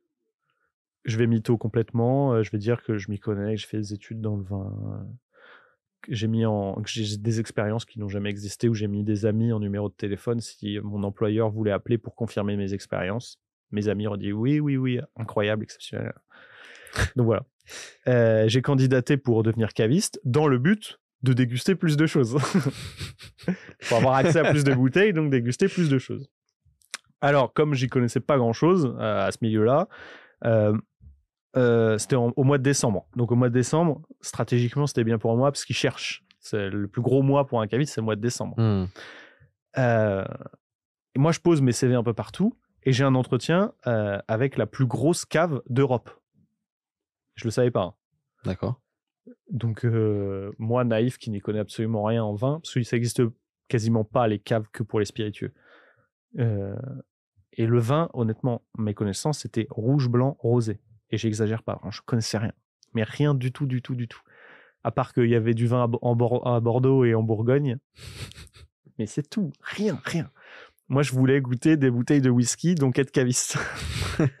Point. Je débarque à l'entretien euh, et je tombe euh, face euh, au, au directeur de je ne sais quoi, enfin quelqu'un de très très haut placé, plus grosse cave d'Europe, donc forcément le mec pèse. D'ailleurs, je parle toujours avec lui aujourd'hui, c'est marrant, parce que maintenant je m'y connais mieux. Ouais. Et euh, il travaille plus là-bas, mais on est toujours en contact. Et il commence à me poser des questions, mais il me parlait, euh, mec, il me parlait martien. Il disait oui. euh, c'est comme le comme c'est le plus gros mois, il faut qu'il s'assure que le mec qui est en face puisse informer les clients pour leur faire acheter des bouteilles à 60 balles. Tu vois. Hmm. Oui, euh, du coup, euh, je me mets dans la peau d'un client. Et déjà, il commence à me dire ça, je me dis, putain, merde. je pensais que tu allais juste me dire, oui, c'est bon, est-ce que tu es dispo lundi, tu vois? Non, non, il commence à me faire un vrai entretien. Dire, oui, euh, je me mets dans la peau d'un client. voilà, moi, j'aime que le chardonnay. Je suis un client américain, j'aime que le chardonnay. Et je veux ce profil de vin-là. Vers quelle région tu m'orientes? Dans ma tête, j'étais là. C'est quoi du chardonnay? Je dis putain, le mec me pose des questions quoi. Merde, c'est pas les entretiens d'embauche que j'avais eu euh, quand je bossais à Carrefour ou je sais pas où. Je dis non, là il faut s'y connaître. Ok, intéressant. Bon bref, je réponds à aucune question, il voit que je suis un tocard. Tu sais, au début, il me parlait le dos droit, euh, Monsieur Colo, Monsieur Colo, euh, euh, hop, avec sa cravate, tout bien. À la fin, il était comme ça sur le siège. Bon, Johan, pourquoi tu candidates? Enfin, tu connais rien quoi. Et moi, je lui dis, hein, franc, je dis, moi, je veux être caviste pour euh, goûter du whisky. J'apprendrai, j'apprendrai sur le tas. Euh, Dans deux mois, vous inquiétez pas, euh, je pourrais conseiller tout et n'importe quoi à tout le monde. Il me dit, bon, on a une autre cave à la Défense. Va là-bas. Au pire, ils te feront faire des cartons. Et de toute façon, on a besoin de monde, donc vas-y. Je deviens caviste. en sachant que le grand patron sait que je n'y connais que dalle. Le patron de l'autre cave, il est au bout du roulax. Euh, mais je deviens caviste. Premier jour, je goûte 40 vins euh, pour euh, pouvoir au moins conseiller des trucs. Il y en a 1500 hein, dans la cave à la Défense, qui était une petite cave. Dans l'autre, je crois, il y en avait 80 000 bouteilles. Ah Donc, euh, moi, je connaissais rien. Et 80 000 bouteilles, donc euh, autant te dire, je sais pas où t'emmener. hein. Et euh, l'autre, on a quand même 1500. J'en apprends vite fait 40 pour conseiller toujours les mêmes. Euh, et euh, j'apprends, euh, enfin, j'ai- après, il y a la partie spirituelle où je maîtrisais un peu plus, mais pas tant que ça non plus. Euh, je l'ai vite découvert quand il y avait eu des Hmm. clients. Ouais, tu Et- pensais connaître, mais. Voilà, je pensais connaître, mais pas du tout. Et, euh, et en fait, euh, pour en revenir à ta question, du coup, j'ai bien fait une grosse digression euh, pour expliquer aux gens qui peuvent faire des transitions d'emploi sans refaire trois ans d'études. Non, mais c'est incroyable avec le culot. avec ouais, bah, été, parce que moi, hein. j'aimais pas l'école, donc je me disais, oui, il faut refaire trois ans d'études. Non, je vais inventer une vie qui n'existe pas et je vais devenir caviste. Bon, c'est c'est un, après, plan- t'es resté longtemps c'est là-bas un plan plus raisonnable. T'es resté Euh, longtemps là-bas je suis resté. Bah après, il y a eu le. Je suis rentré donc fin 2018, je crois. Donc Ouais. après un an. Puis après, il y avait un restaurant dedans, donc j'ai fait euh, la navette entre le restaurant, la cave. Et après, il y a eu le Covid, donc euh, les cavistes et les restaurants pendant le Covid, c'était un peu compliqué. Mhm. Donc euh, bah la navette entre quand ça réouvre, ça referme, ça réouvre, ça referme. Et, euh, et après, il y a eu licenciement économique. Donc, euh, non, je suis pas resté tant que ça non plus. Mais après, je suis rentré dans une autre cave euh, très connue à Paris. Et là, je maîtrisais un peu mieux, mais, mais voilà, c'était différent. Bref. Ok. Et, et pour en revenir aux alcools français, ce qui a fait que j'ai pu goûter donc plus de choses. Et bah, je voyais que la partie whisky était grande, mais il y avait d'autres parties. Puis je goûtais des calvas avec euh, les sommeliers, euh, les cavistes là-bas qui aussi connaissaient à fond, avaient plein de références, plein de distilleries qui me disaient ouais, bah, pendant tes vacances, d'avoir un tel et tout. C'est eux qui m'ont initié à la dégustation, au voyage. Ils se sont dit bon, le nouveau c'est marrant, il connaît rien, on va lui apprendre plein de trucs. Et euh, moi j'ai appris officiellement sur le tas du coup, grâce à mon compte Instagram et à mon métier, surtout à mon métier pour lequel je n'avais aucune compétence, il faut vraiment le dire. Génial. Imagine-toi, parce que maintenant je me le redis, je me dis, putain, j'ai vraiment quand même été un ouf de faire ça. Imagine-toi la situation, c'est ton premier jour de travail, c'est le 1er décembre, quelqu'un vient et veut offrir une très bonne bouteille de vin euh, à son beau-père. En plus, c'est à la défense, donc les mecs ont un peu de pognon et tout. Je vais offrir une très belle bouteille de vin à mon beau-père. euh, voilà, mon beau-père ne boit que du Bordeaux, forcément, parce que c'est à l'ancienne. Voilà, il me faut quelque chose plutôt euh, rive gauche, euh, voilà, porté sur euh, tel machin, tel, tel millésime et tout. il sait pas qu'en face de lui, il y a quelqu'un qui a pas compris. qui a vraiment rien compris, mais du tout. Donc je me suis tapé pas mal de honte, mais euh, des fois à conseiller à dire, dire oui, je me souviens toujours, je crois que c'est mon premier ou deuxième jour, dame qui fait oui, je bois que du pinot noir de Bourgogne. Pinot noir, c'est un cépage, euh, donc une variété de raisin euh, qui compose, euh, enfin, c'est les Bourgognes rouges, les vins de Bourgogne rouge sont faits avec du pinot noir. Et moi je lui réponds, parce que je savais pas quoi dire, ah oui, original, madame. Et là, elle me regarde, bah non, enfin, tous les rouges de Bourgogne sont faits avec du pinot noir. Enfin, ça n'a rien d'original, mais il est con, quoi, le caviste. ok, bon, je comprends, mais j'ai travaillé autant euh, les études de théâtre que les études de, de caviste pendant, pendant ce mois de décembre. Mais, euh, et donc, euh, je suis rentré comme ça, puis j'ai découvert à force les alcools français. Et, euh, et comme euh, il restait ce facteur honte des États-Unis de rien connaître à mon propre terroir, tout, euh, tout s'est rassemblé et, m'a motivé à découvrir euh, toujours plus. Mhm. Et c'est tellement vaste que bah, euh, même encore aujourd'hui, je découvre des choses. hein. Euh, quand je voyage, je déguste des trucs locaux euh, que je connaissais pas forcément ou que je connaissais de nom mais que j'avais jamais eu l'occasion de goûter parce qu'il y en a 200, j'en ai référencé plus de 200 que je voulais goûter donc j'ai pas encore eu l'occasion de, tout tester. Mais euh, et, voilà, bah pour le côté euh, patriotique, euh, l'envie de découvrir mon propre terroir, euh, l'histoire euh, de mon pays et tout, euh, tout s'est mélangé avec euh, la passion des spiritueux et a fait que euh, je me suis focalisé que là-dessus au bout d'un moment. Et tu disais, euh, oui, mon compte a décollé. Alors, il n'a pas décollé parce que je parlais d'alcool. Mm. Il a décollé, oui, parce que je me suis, fait, me suis mis à faire du contenu euh, humoristique. Parce que moi, des fois, je me fais pas toujours rire, mais visiblement, ça, ça fait quand même rire d'autres gens. Mais euh, enfin, ça me fait quand même plaisir de faire ces contenus-là. Parce que j'avais plein de brouillons. Donc, c'est une vidéo que je stockais, mais que je publiais pas. Et euh, moi, je tenais, euh, c'est très français d'ailleurs, à faire un contenu euh, clean, beau, pro, magnifique, alors que personne me regardait. faire un truc clean quand personne te regarde, ça sert à rien. Euh, mais je le sais que maintenant. Et, euh, et à un moment, je craque. Ah, la cave où je travaillais, ça se passait pas forcément super bien. Mon compte marchait, je devais avoir 7-8 000 abonnés, quoi. Mais pas assez pour euh, lancer vraiment quelque chose qu'avec ça et vivre que de ça. Et, euh, et je me dis, bon, tu sais quoi, euh, je vais le prendre à la rigolade maintenant, ce compte, je vais être un peu moins sérieux et je vais publier mes brouillons. Et, euh, et bah, en un mois, j'ai pris autant d'abonnés que j'en avais pris en, euh, Hmm. en 4 ans et demi. Parce que ça marche bien depuis décembre 2022, où je devais être à 7-8 000. Et là, je suis à 100, plus de 100 000 aujourd'hui. Aujourd'hui, on se parle en octobre. Ouais. Donc, euh, donc ouais, en moins d'un an, j'ai fait 83 000 au lieu de, de 7 000 sur les 4 années précédentes. Mais ça me dérange pas euh, parce que j'ai vécu vraiment euh, des super choses grâce à ce que je faisais avant. Mhm. Je me suis retrouvé à l'ambassade d'Angleterre quand même pour goûter du cool. 80 d'âge. donc je l'ai pas fait inutilement. Je vais pas cracher dans la soupe.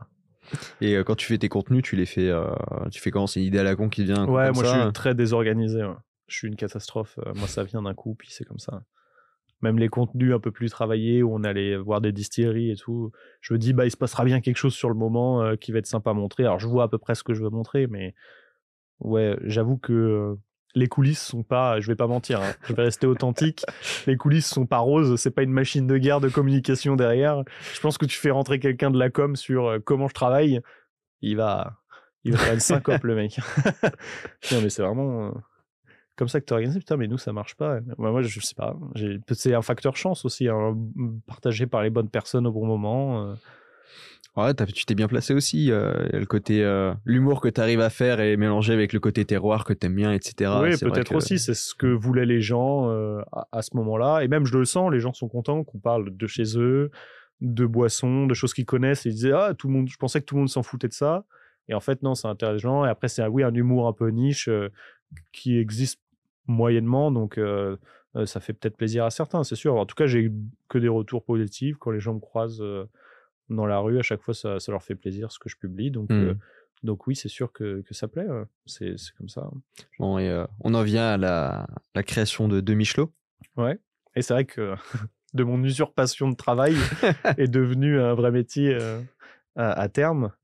Euh, alors oui, de Michelot, moi il faut savoir que j'avais déjà fait de l'embouteillage avant. Mm. Donc je savais à peu près comment ça marchait.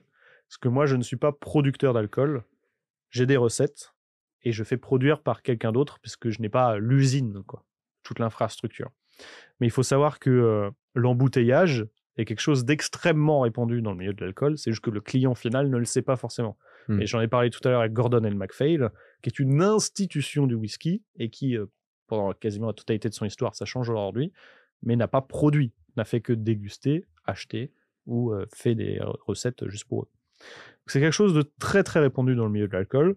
Donc moi j'ai créé ma marque parce que je voulais des produits qui me ressemblent et qui selon moi allaient plaire aux gens qui me suivent parce que j'ai envie de leur faire découvrir des choses françaises, traditionnelles, la gentiane, je- enfin à part peut-être euh, certains pays voisins euh, et encore, euh, c'est quand même quelque chose de très français euh, qui était bu par beaucoup de nos ancêtres, euh, surtout en bas dans toute la partie Auvergne-Cantal.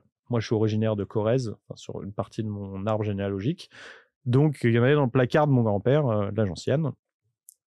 Et moi, je voulais profiter de mon audience pour faire redécouvrir ces vieilles boissons à, aux gens qui me suivent. Et donc, c'était le projet de Michelot.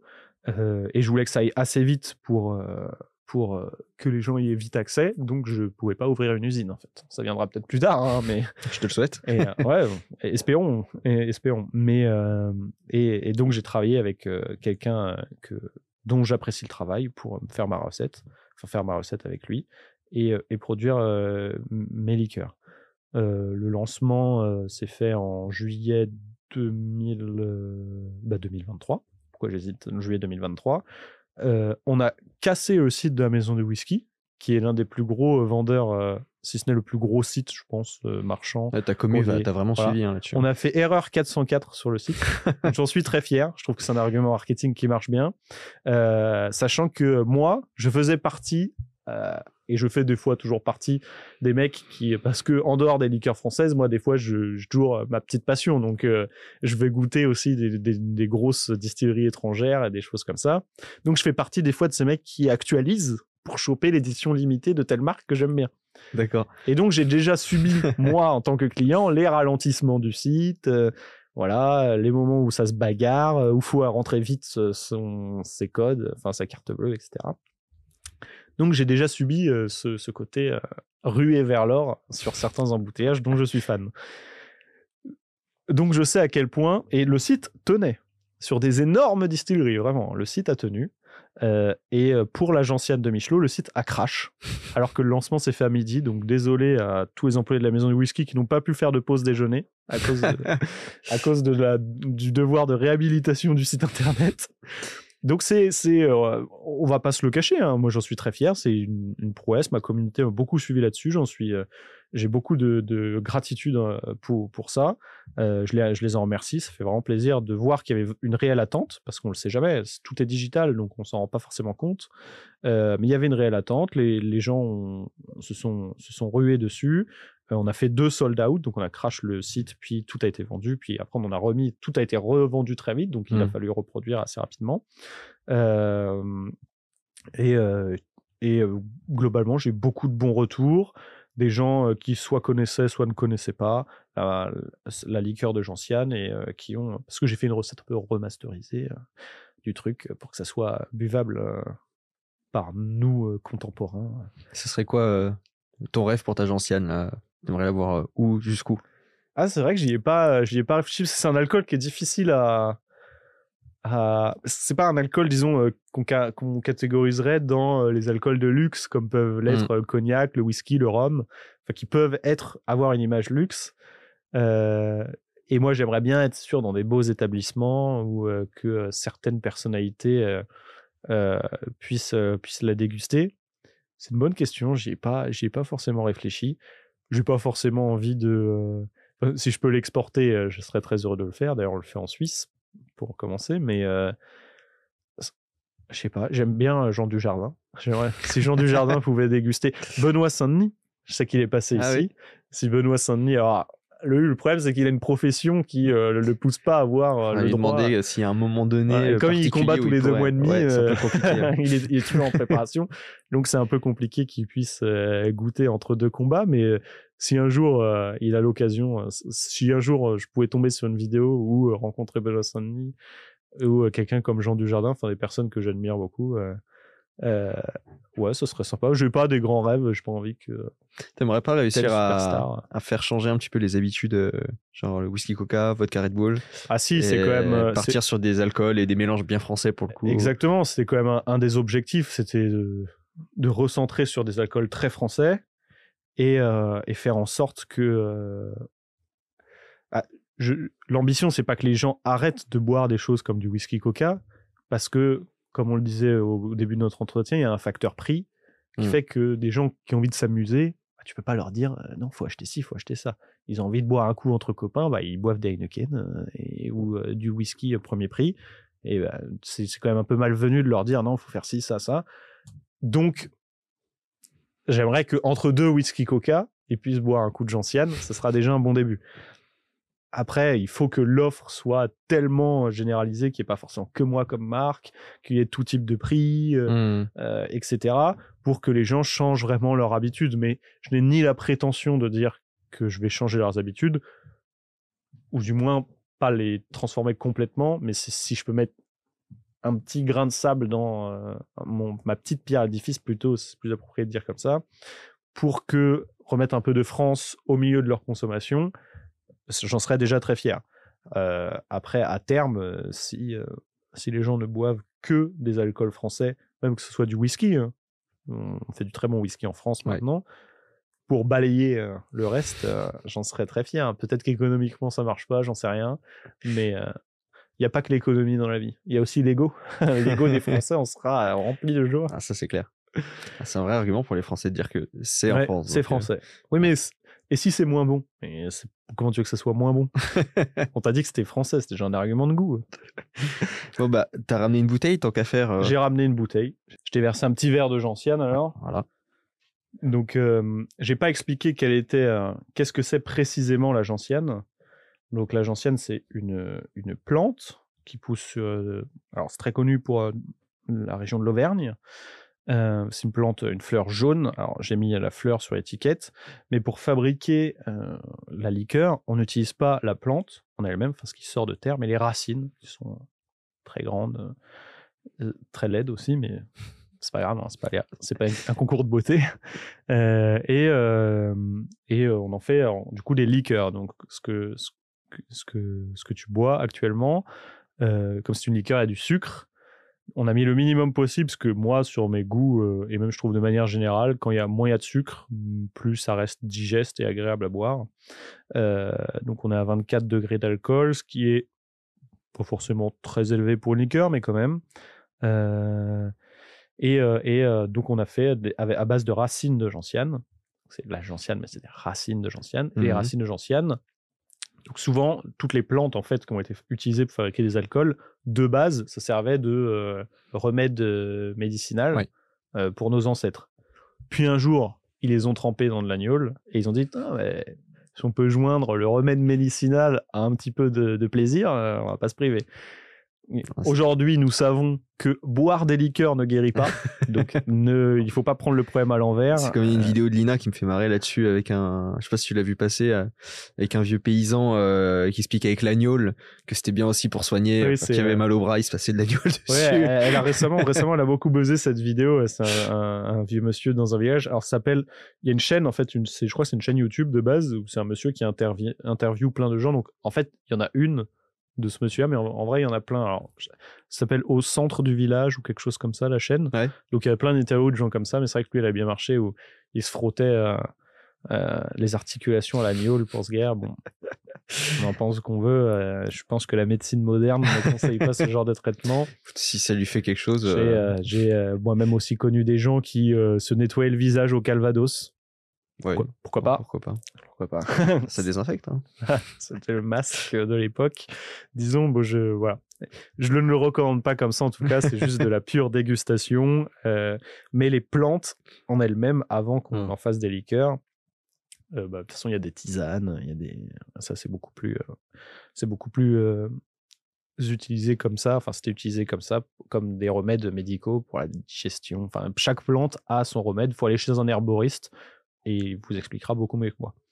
Euh, mais moi, j'en fais des liqueurs. Donc, c'est de la racine de gentiane. Euh, la caractéristique, c'est que ça a un goût un peu euh, végétal, herbacé, mais surtout énormément d'amertume. Hmm. Donc, on n'a pas mis que de la gentiane et on l'a pas laissé travailler trop longtemps parce que sinon, ça devient assez compliqué à boire parce que c'est vraiment très, très, très amer. Là, je l'ai réduit au possible.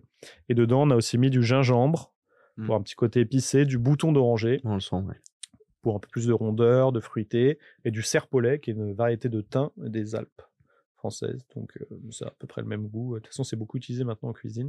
Donc, c'est quelque chose qui commence à, revenir, le serpolet. Et euh, le but n'est pas de distinguer chaque saveur, mais que toutes ces, euh, tous ces ingrédients créent une structure, une structure homogène et un goût final intéressant. Moi, je veux pas forcément distinguer. Je préfère quand il y a une certaine homogénéité. Euh, et je trouve personnellement que c'est plutôt abouti. Oui, c'est bon, ça se boit très bien. Euh, euh, et, donc il y a une légère amertume en fin de bouche. et en, général, moi je buvais beaucoup de sus tonique quand j'étais jeune. et récemment j'en ai rebu pas mal avec un ami, ce qui m'a aussi donné l'envie de faire une gentiane comme première bouteille. Et, et donc ça se boit en tonique en général. si tu veux, j'ai un tonique. Ouais, bah, je veux bien. Alors désolé, mais c'est un tonique euh, non français. Voilà, c'est comme ça. J'avais, j'avais des toniques français avant, mais, euh, mais bah, pour le coup, non. C'est mieux que du Schweppes hein, quand même. On fait à peu près une dose de gentiane pour deux doses de tonique. Et, euh, Merci. Et en apéro, ça remplace le gin tonic. Donc tu me disais tout à l'heure, est-ce que vaut mieux que les gens boivent ça plutôt que du, du whisky coca? Bah, si c'est de la gentiane pure, c'est un peu compliqué de les y mettre. Ouais, mais c'est vrai qu'avec le Schweppes, enfin, avec le Schweppes en soirée ou avec le tonic directement. parce que forcément, Schweppes, c'est beaucoup moins cher, donc c'est et plus accessible aussi, on en trouve partout. Mais euh, voilà, là, je trouve que euh, dans, dans la démarche, c'est quand même un peu plus. Euh, au lieu de forcer les, les, gens à venir vers moi en disant non, mais vous devez boire ça parce que c'est français, mmh. parce que vos ancêtres buvaient ça, moi, je considère pas que le business, pour parler crûment, et même euh, en général, les relations humaines fonctionnent comme ça. Non, c'est nous d'aller vers ce que les gens aiment faire, aiment boire, aiment consommer, aiment vivre, tendre vers eux. Et, euh, et donc, je trouve que proposer avec euh, Gentian Tonic, c'est aussi pour ça qu'on a fait une recette avec ces caractéristiques-là, Puis ça se boit facilement. euh, qui, euh, qui propose un Mhm. goût final agréable. Et on se dit pas, vas-y, je vais pas boire un whisky coca pour prendre de la gentiane parce que ouais, ça fait mieux, je sais pas quoi. Non, on boit ça parce qu'on aime bien boire ça. Ouais, ouais. Mais c'est la bonne Bon, démarche à avoir. c'est, euh, c'est juste, euh, pour moi, c'est comme ça qu'il faut réfléchir. Je suis content du produit final parce que quand je le fais goûter à des gens, bah, après, on voit des gens se resservir et on se dit, ah, ok, s'il veut, s'il passe pas autre chose, c'est que finalement, il a peut-être apprécié et que ça va peut-être rentrer dans ses habitudes de consommation sur certains événements, certaines soirées. euh. Elle est à combien la bouteille? En prix, Ouais. 27 euros. 27 euros, donc euh, c'est pas les prix des industriels. Ouais, forcément. mais ça, on n'est pas sur un prix non plus. euh, Euh, et on a tiré vers le bas aussi pour euh, essayer de jouer au maximum le jeu euh, et que tout le monde puisse en, en vivre correctement et que forcément la personne finale qui l'achète ne se ruine pas pour l'avoir. Donc on, a, on, a, on a calibré à, à ce, à ce prix-là. Mais euh, je te faisais déjà la remarque la dernière fois sur les différentes catégories de personnes. Je pense que ça peut être attesté sur euh, niveau du sexe, Ah oui, de l'âge, bien etc. sûr, bien sûr. Ouais, c'est vrai que ça, j'ai pas forcément trop de retours parce que ma communauté est quasiment exclusivement masculine. Euh, Après, les femmes aiment beaucoup, le, on en parlait, le spritz, Ouais. qui est très amer. Euh, donc, je pense que ça peut leur plaire aussi. Bah ouais, ouais, c'est pour ça que je t'ai fait la remarque. Ouais. C'est- ça semble faudrait un peu plus rustique groupe, de euh, prime abord, mais tu sais- quoi, tu fais sur ta communauté, t'appelles euh, les femmes qui te suivent. les femmes le agenciennes. Voilà. tu les, tu fais un petit groupe avec et puis tu fais une séance dégustation avec voilà. elles, voir ce qui se Et on passe. veut voir le retour. C'est une étude sérieuse. Je veux un retour. Oui, mais c'est vrai que ça bon. pourrait remplacer de ce côté-là. Et même, je pense que beaucoup de femmes boivent aussi du gin tonic. Mm. Donc voilà, au lieu de boire des spritz et des gin tonic, euh, tester la gentiane tonic. euh, je pense qu'elles seront pas déçues. hein. Ah ouais, non, mais euh, non, franchement, moi j'ai pas été déçu en tout cas, c'est très bon. Merci C'est très beaucoup. Et euh, les, on a des, t'as des idées sur la suite euh? Alors, bah déjà, il y a une suite qui est sûre. C'est que fin octobre, donc je sais pas trop quand sera publié cet épisode, mais fin octobre 2023, pour donner un repère aux gens, sortira le. On sort une, une, un- une liqueur de Genepi. Je pense que la vidéo sortira un petit peu après, donc, euh, Oui, bah, entre temps, il y a déjà. Donc on, a, on a sorti aussi une liqueur de Genepi. voilà. Voilà. Et, euh, et euh, la suite, je vais pas le dire tout de suite parce que faut garder un petit peu de suspense. c'est c'est plus sympa comme ça. Mais et que aussi on fait des tests avant de trouver des trucs qui sont concluants. On va pas lancer des choses comme ça sans trouver du du sans, sans qu'on soit fier de ce qu'on a produit.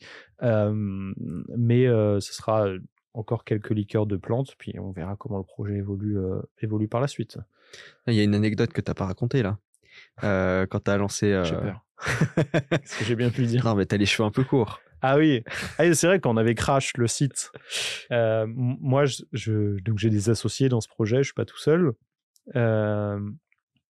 Et j'avais parié aussi. Alors je sais plus qui m'avait lancé ça, mais moi ça fait des années que je veux me raser le crâne pour voir si j'ai pas une tête bizarre au cas où un jour j'ai une calvitie. donc tous les étés, je me dis, rase-toi le crâne, ça repoussera pendant l'été euh, et on verra. Je pense qu'il y a plein de garçons qui ont dû le faire un, jour ou l'autre dans leur vie. Euh, et euh, quelqu'un m'a lancé, bah écoute, si on vend tout en un jour, enfin si on vend tout en une semaine, au début on m'avait dit, tu, tu traces le crâne. Alors moi j'ai dit ok, pourquoi pas. Puis la maison du whisky nous ont pris moins de bouteilles que prévu. Peut-être quelque chose comme trois fois moins que prévu pour le lancement. Parce qu'ils se sont dit, le mec lance de la gentiane, c'est vraiment le truc qu'on vend le avaient moins trop du ouais. monde. Donc euh, ça marchera jamais en fait. En plus, je suis convaincu, moi je trouve ça bon, donc euh, ça va partir. Euh, La maison du ski disent euh, bon, oui, très bien, c'est cool ton histoire, mais Gentiane, c'est vraiment le truc qui est en bas des chiffres de vente quotidien, mensuel et annuel. quoi. C'est vraiment le truc qu'on l'a mis euh, pour décorer. Mais ils ont quand même joué le, joué le jeu parce qu'ils ont pris 240, ce qui est plus que euh, que euh, qu'ils n'auraient pu, ils n'auraient dû le faire de base. Donc ils ont quand même joué le jeu, ils ont pris un risque. On, on, pareil, on va pas, on va rendre à César ce qui est à César. Ils ont, ils ont pris le risque avec nous. Sauf que moi, il fallait que je les vende parce que si je les vendais pas, j'en j'en ai 500 qui attendent. Et bon, après, on part sur un podcast euh, business, euh, entrepreneur, mais un stock de 500 euh, pour lequel tu dois de l'argent. Et Hmm. voilà, mais. euh, et, euh, et je me suis dit, euh, bon, il faudrait qu'on vende tout dans la journée. Ça ferait une belle impression, puis ils, ils auraient confiance au produit. Déjà, si on vendait tout dans la semaine, ils auraient halluciné. Ouais. On- je le sais que si on vend 240 gentiennes en une semaine, ils auraient halluciné. Si on le vend une journée, ils auraient craqué. Euh, et donc, je dis, écoutez, euh, si on vend une journée, je me rase le crâne. Comme ça, moi, ça me fait un prétexte pour enfin me raser le crâne pour voir si euh, j'ai une tête bizarre. Et j'ai une tête bizarre, donc j'espère que euh, je n'aurai plus besoin de le faire. j'ai eu ma réponse, la réponse est mauvaise. Donc on n'espère pas de calvitie. Voilà, on espère. On mettra un budget en Turquie, si jamais. Mais euh, et donc si, si on vend tout un jour, euh, allez, je me rase le crâne, peut-être ça va faire rire certains. Et, euh, et, euh, et comme ça, on fait forte impression auprès des gens qui nous ont fait confiance et ils nous feront encore plus confiance derrière. Et bah, comme je l'ai expliqué tout à l'heure, on a fait crash le site. Puis quand le site a remarché au bout d'une heure, on a tout vendu en pff, 10 minutes, quelque chose comme ça. Donc ils ont vraiment halluciné. Et le lendemain, sur le rapport de vente, euh, je suppose que De Michelot devait être tout en haut des ventes devant pas mal de grosses marques de whisky. Donc ça fait plaisir Mhm. parce qu'on a vraiment, pour le coup, avec la communauté qui m'a fait confiance, hissé au moins sur un jour euh, une liqueur française traditionnelle qui normalement ne se vend pas au top euh, devant des mastodontes euh, du monde du whisky, du rhum. et, ça, c'est- un des objectifs de, de la société qui a été rempli à une petite échelle, mais rempli quand même. Et la maison de whisky nous a fait confiance ensuite et, et l'aventure euh, a pu euh, commencer sereinement. Ah bah, pour toi, ça c'est une super pub quoi. Ouais, ah Quand bah, en tu plus, vas avoir oui. d'autres euh, d'autres personnes pour distribuer ou quoi que ce soit, là, ça doit être. euh, Oui, après, en plus, euh, c'est sûr que ça fait un coup de projecteur en- plus euh, et ça apporte un peu de crédibilité. C'est pas juste une marque qui se lance pour rigoler. Parce que, euh, il faut le savoir, j'en ai conscience aussi, si un influenceur, comme c'est le terme utilisé, qui est pas très ragoûtant, mais c'est le terme utilisé pour que tout le monde comprenne, euh, lance un produit, déjà, il y a eu beaucoup de mauvaises. euh, une mauvaise réputation donnée à cause de toutes les, affaires qu'on a connues euh, l'année passée euh, et euh, les gens se sont écharpés à la télévision, etc. Bon, c'était les influenceurs type télé-réalité, etc. Mais ça a jeté une vague de défiance et aussi de prévention face au, au grand public. Donc les gens sont éveillés face aux, potentielles dérives de, ces milieux-là. Et, euh, et donc forcément, on doit faire du beau travail pour euh, dire, bah moi, je vends des choses à ma communauté, pas que, mais je vends des choses, pas qu'à ma communauté maintenant, mais le lancement s'est fait pour ma communauté grâce à elle. Et moi, j'ai euh, un sentiment de, enfin j'ai de la gratitude. Des gens prennent de temps de me suivre, de me parler. c'est un bout de leur journée. Et euh, ils me font confiance, euh, ils, ils en parlent à leurs amis, etc.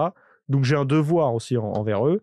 Et moi, je peux pas me permettre, j'aurais pas eu euh, la conscience tranquille de, de proposer quelque chose dont je suis pas fier. Et donc je sais qui est de la mauvaise qualité. hmm. Donc, moi, j'étais fier de ce que j'ai lancé. Je trouve que le produit est bon. On respecte la ligne qui est un vieil alcool français, la Gentiane, produit en France. Voilà. Et, euh, et de l'autre côté de la barrière, qui est le monde des professionnels, eux, ils ont aussi une autre image et qui peut se comprendre aussi, qui est euh, oui, bon, c'est un influenceur qui lance un produit.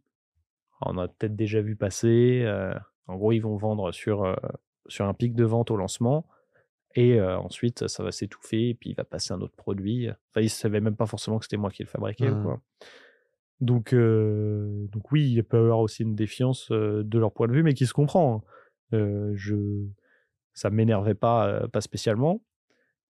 Et l'histoire a montré, l'histoire du lancement a montré que j'ai proposé quelque chose qui pour moi est de qualité. Les gens m'ont fait le retour. Et de l'autre côté, ils ont vu que c'était sérieux. Et là, en ce c'était pas moment, ça se passe comment Parce que tu as ta communauté. Suppose que tu vas aller plus loin que, que ta communauté. mhm. Euh, donc, euh, ça se passe comment là pour réussir à faire en sorte de, de parler ta à, gentiane un petit peu partout euh? De parler plus largement? Ouais. Bah déjà, je passe ici. Ma première interview.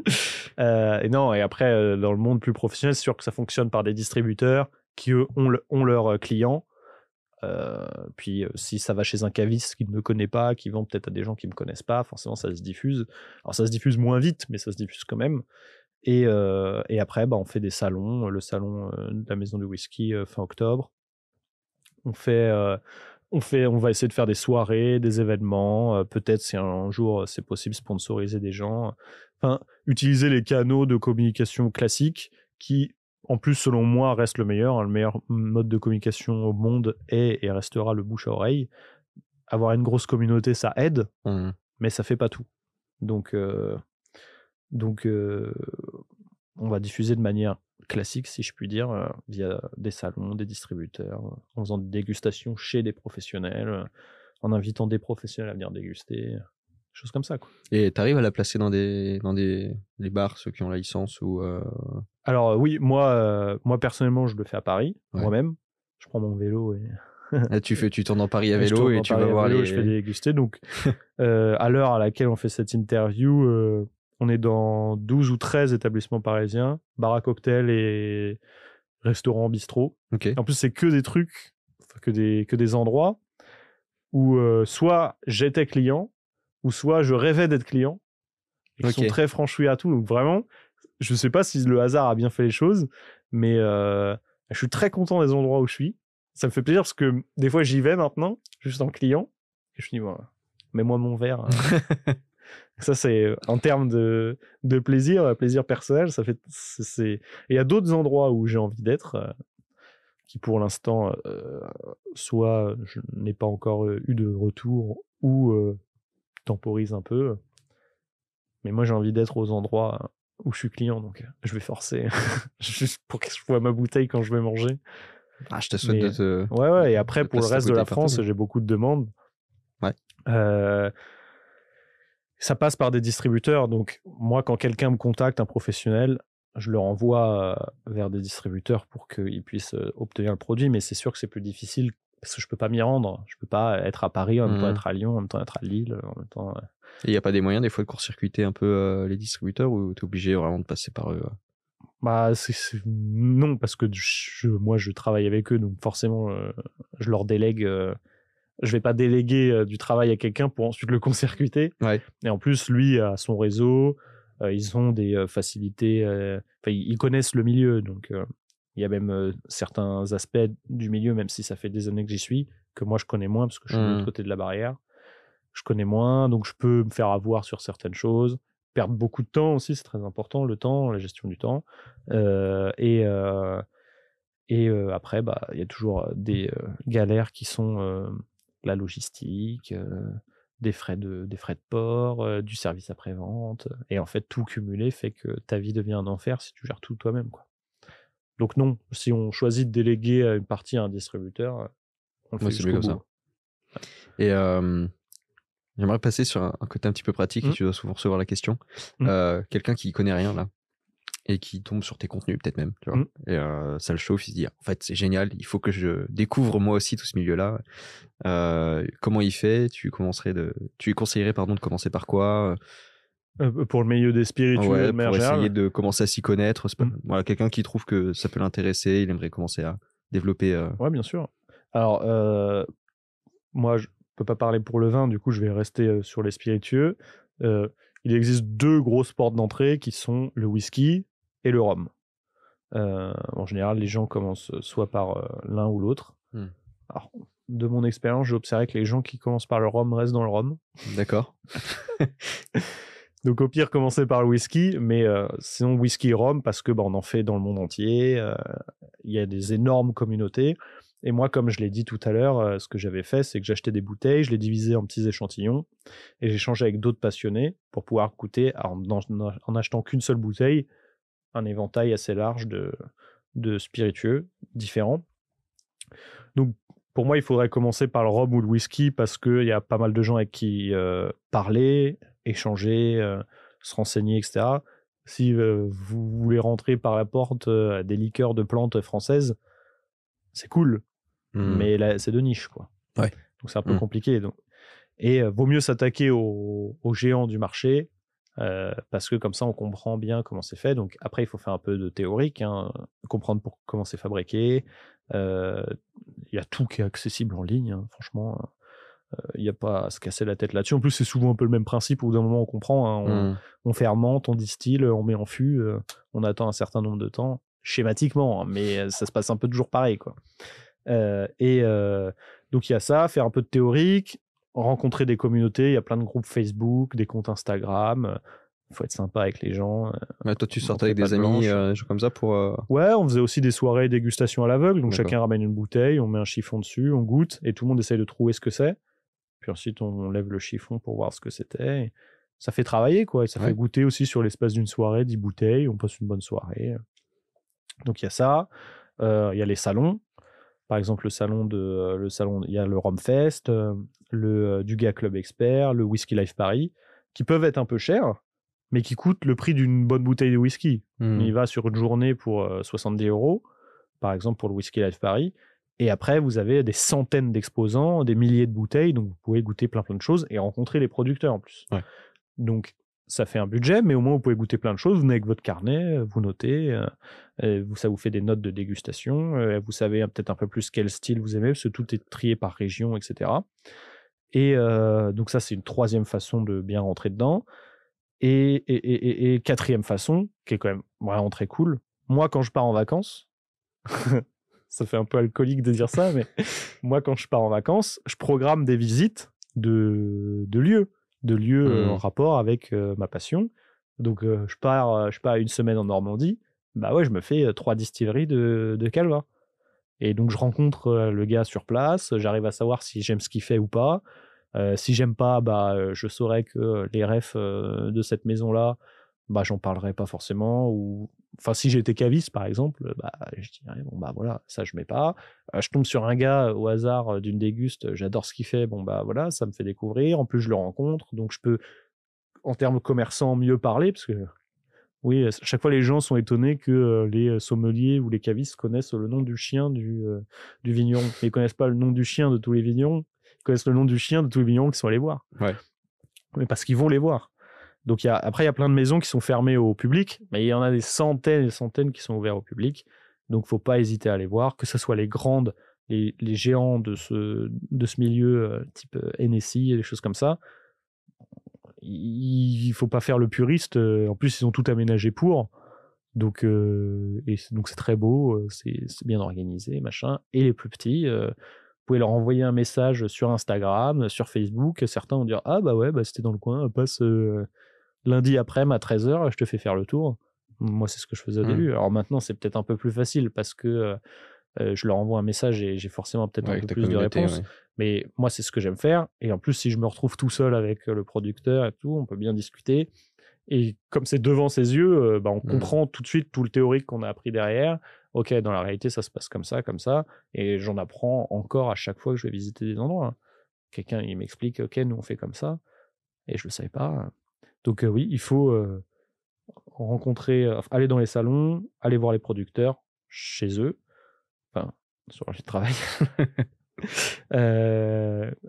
Rentrer dans les communautés, faire des échanges, se faire des amis là-dedans, faire des dégustations. Et, et, et après, bah, de temps en temps, aller chez le caviste, se laisser guider. je sais pas, on se fait offrir une bouteille à Noël. Enfin, il y a, il y a plein de, il y a plein de façons. Mm, C'est pas forcément si cher que ça. Mm. C'est pas comme euh, si euh, je sais que tu as reçu Jacomet ici. Voilà, Ouais. T'es pas obligé de lâcher 10 000 balles dans un costume euh, demain. Si tu veux un costume, faut l'acheter. Enfin, faut le faire. Donc, c'est quelque chose qui est une passion qui coûte beaucoup plus cher. Alors là, tu peux pas troquer ta manche contre une autre manche. Quoi. là, tu peux troquer un bout de ta bouteille contre une autre bouteille. Hmm. Puis c'est des milieux de passionnés, donc. Et c'est des milieux de passionnés. Donc c'est pour ça il faut aussi, j'ai peut-être pas d'autre expression que euh, montrer pas de blanche, mais être poli, euh, euh, se montrer courtois, etc. Mhm. C'est important. Mais voilà, si le gars voit que tu t'intéresses, voit au centuple. Ouais. Sur les groupes Facebook, vous pouvez poser n'importe quelle question. Les gens y répondent. hein. Hmm. Moi, j'ai déjà eu euh, une bouteille que j'avais du mal à trouver. Euh, je disais, ouais, est-ce que vous savez où est-ce que je peux trouver ça, machin? Je tombais sur un mec qui dit, ouais, bah, j'en ai dans mon placard, je la bois pas, tu veux un échantillon Bah ouais. Et voilà, je lui ai dit, bah, si tu veux, j'ai ça en échange. Il m'a dit, non, je m'en fous. J'ai déjà même acheté une bouteille pour quelqu'un d'autre dans un groupe, un gars que je connaissais pas. Et euh, la bouteille existait qu'à Paris. Je l'ai acheté, je lui ai envoyé. Et il m'a, remboursé avant. Et euh, un monsieur que je connaissais pas du tout et qui était très content. Je l'ai envoyé et en échange, il m'a envoyé un échantillon d'une bouteille qui euh, aujourd'hui extrêmement cher. Et donc, je suis bien content d'avoir pu le goûter juste par générosité. Oui, euh, c'est, de toute façon, ça fonctionne comme ça dans plein de milieux. hein. Hmm. Mais là, pour le coup, c'est comme c'est des passionnés. C'est vraiment, si on a envie de découvrir, c'est assez facile, c'est assez accessible. hein. Tu parlais tout à l'heure de Jacomet. Mm. Euh, tu suis aussi un peu euh, tous ces milieux, euh, élégance masculine, art Ouais. sartorial. Euh, T'as trouvé un, comment dire, des passerelles entre les deux un peu Ouais. ou... Bah, la passerelle, elle se faisait parce que euh, je te disais au début, euh, moi, euh, la, la manière dont je suis rentré dans le whisky, c'est parce que j'aimais l'univers. Donc, on le voit à travers les films, à travers les séries. Les mecs sont en costume, sont bien habillés. Alors, euh, disons que l'élégance masculine, euh, je m'y intéresse moins que les spiritueux. Après, j'aime bien ça. euh, J'aime bien avoir l'air élégant, bien apprêté. C'est cool, même si j'y travaille plus. Je suis, un néophyte. On me demande souvent où est-ce que j'achète mes fringues et tout. je suis vraiment un néophyte. hein. J'en suis au stade, au stade 1, disons, de, Donc, je vais pas donner de conseils ou quoi que ce soit, mais oui, j'aime bien. Et après, si je peux progresser là-dedans, je serais, je serais content. Hmm. Boire, j'arriverai à mon rêve de quand j'ai commencé. Boire des très bons whisky dans des fauteuils Chesterfield avec un beau costume. Ah ouais, tu te visualises comme ça. Tu te je me dirais la boucle est bouclée. C'est bon. Ah, c'est vrai qu'en termes de visualisation comme ça, c'est assez puissant Ouais, c'est pas mal, c'est cool. c'est un bon. Et en fait, euh, ben, euh, c'est ça, mais euh, j'aimerais aussi le boire dans un rocking chair. Un beau, un beau matin de printemps face à la mer avec euh, des huîtres. Ce serait tout aussi bien. Il y a d'autres euh, d'autres sujets dans le... avec ce côté un petit peu artisanal qui te, te passionne ou t'es vraiment resté sur. euh, Bah, c'est vrai que euh, j'ai, euh, au cours de ma vie, euh, toujours, euh, ça, il y a culture générale en France, c'est important. Et donc, euh, il faut euh, avoir une culture littéraire, euh, avoir une culture historique, euh, choses comme ça. Il y a un moment, moi j'ai dit, hein, je suis pas très scolaire, euh, euh, je me prétends pas plus malin que, la- que qui que ce soit. Donc euh, c'est vrai qu'il y a un moment dans ma vie où je me suis dit, bah, j'ai envie de m'y connaître en spiritueux, bah écoute, euh, je vais travailler que ça. Et euh, peut-être que là maintenant je m'intéresse un peu plus à d'autres choses, mais c'est vrai que je suis resté, euh, je suis resté là-dessus. Alors c'est vrai qu'aujourd'hui j'aime un peu plus, je m'intéresse un peu plus par exemple à la mode. Mhm. C'est vrai quand on parlait, donc j'aime bien, donc je vais peut-être approfondir, mais j'ai pas la même flamme. Ouais. Je sais pas, euh, moi je rencontre un mec qui distille euh, du marc de raisin euh, en Bourgogne. D'un seul coup, je sais pas, il se passe un truc en moi, et j'ai envie de tout connaître. Euh, je rencontre un tailleur, bah c'est marrant, mais c'est, je sais pas, c'est de la passion, c'est comme ça, ça se dirige pas. hein. hmm. Donc, euh, je suis admiratif de tout ce que de tout ce que je peux croiser dans l'artisanat. Ça veut pas dire que j'en serais passionné, mais euh, quelqu'un qui fabrique, euh, je sais pas, forgeron, ça- je pourrais regarder pendant des heures à ce qu'il fabrique. Ça veut Ouais. pas dire que demain j'aurai envie de fabriquer des couteaux, tu vois. Mais euh, donc je peux pas dire que je m'y intéresse à même niveau, non, pour l'instant non. Et euh, le cigare, tu t'es intéressé un petit peu? Euh, ça, on me demande vraiment souvent. Je pense que euh, on parle que de fringues, d'alcool et de cigares. Je vais renvoyer vers cette vidéo à chaque fois. Le cigare, je n'y connais rien. Mais rien du tout. Voilà. Je j'ai même pas fumé le cigare en même temps parce que je trouve que bah oui, il peut y avoir des bons euh, des bons accords qui fonctionnent. Mais moi, si je bois un verre de rhum ou un verre de whisky ou un verre de cognac, c'est ce qui se fait le plus avec les cigares. J'aime bien que boire le verre. Et Hmm. si je fume un cigare, ça m'arrive quoi Les deux, deux ou trois fois par an. Euh, déjà, le cigare, il faut poser le contexte. Pour moi, il faut que le contexte autour, il soit bon. C'est-à-dire qu'il faut, il faut pas qu'il fasse trop chaud. Parce que fumer un cigare quand il fait trop chaud, voilà, c'est pas très agréable. Il faut pas qu'il fasse trop froid. Fumer le cigare au mois de janvier sur sa terrasse, c'est pas très agréable. Sauf si tu peux fumer en intérieur, mais on peut pas tous fumer en intérieur. Euh, là, je fumerais peut-être plus le cigare euh, si c'était possible, mais donc il faut qu'il fasse bon. Euh, moi, c'est alors les gens disent souvent, moi, je suis pas alcoolique parce que je bois pas seul. Moi, quand je déguste des très très bonnes bouteilles, je bois seul. Vraiment, et j'ai pas honte de le dire. Je préfère boire seul, un très bon truc, comme ça je l'apprécie, je suis dans mon calme. Voilà, soit j'ai mis un très bon film, soit euh, silence complet, tu vois. Je suis très bien. Donc moi, je bois seul les très bons produits. Euh, je, je les bois pas, je les déguste. Je pense c'est un petit verre. Parce que bon, les whisky à 50 degrés, voilà. Euh, et ben le cigare, je, je dirais, ça pourrait être un peu pareil. Hmm. Voilà, C'est un moment de calme, de détente. Le fait de fumer, c'est assez agréable comme sensation. Avant, je fumais la cigarette. Je fume plus, mais euh, je, je- je préfère j'aurais préféré fumer la cigarette que le cigare, par exemple. Alors qu'il n'y a pas de qualité gustative Non, de la Marlboro. Euh, mais non, je j'y connais rien en cigare. Je fume toujours le même ou les deux trois mêmes. Euh, je trouve ça très agréable, mais comme il faut qu'il y ait un contexte parfait. Voilà. Je me- Donc au printemps ou au début, même au printemps en fait. au printemps, j'en fume deux trois et basta.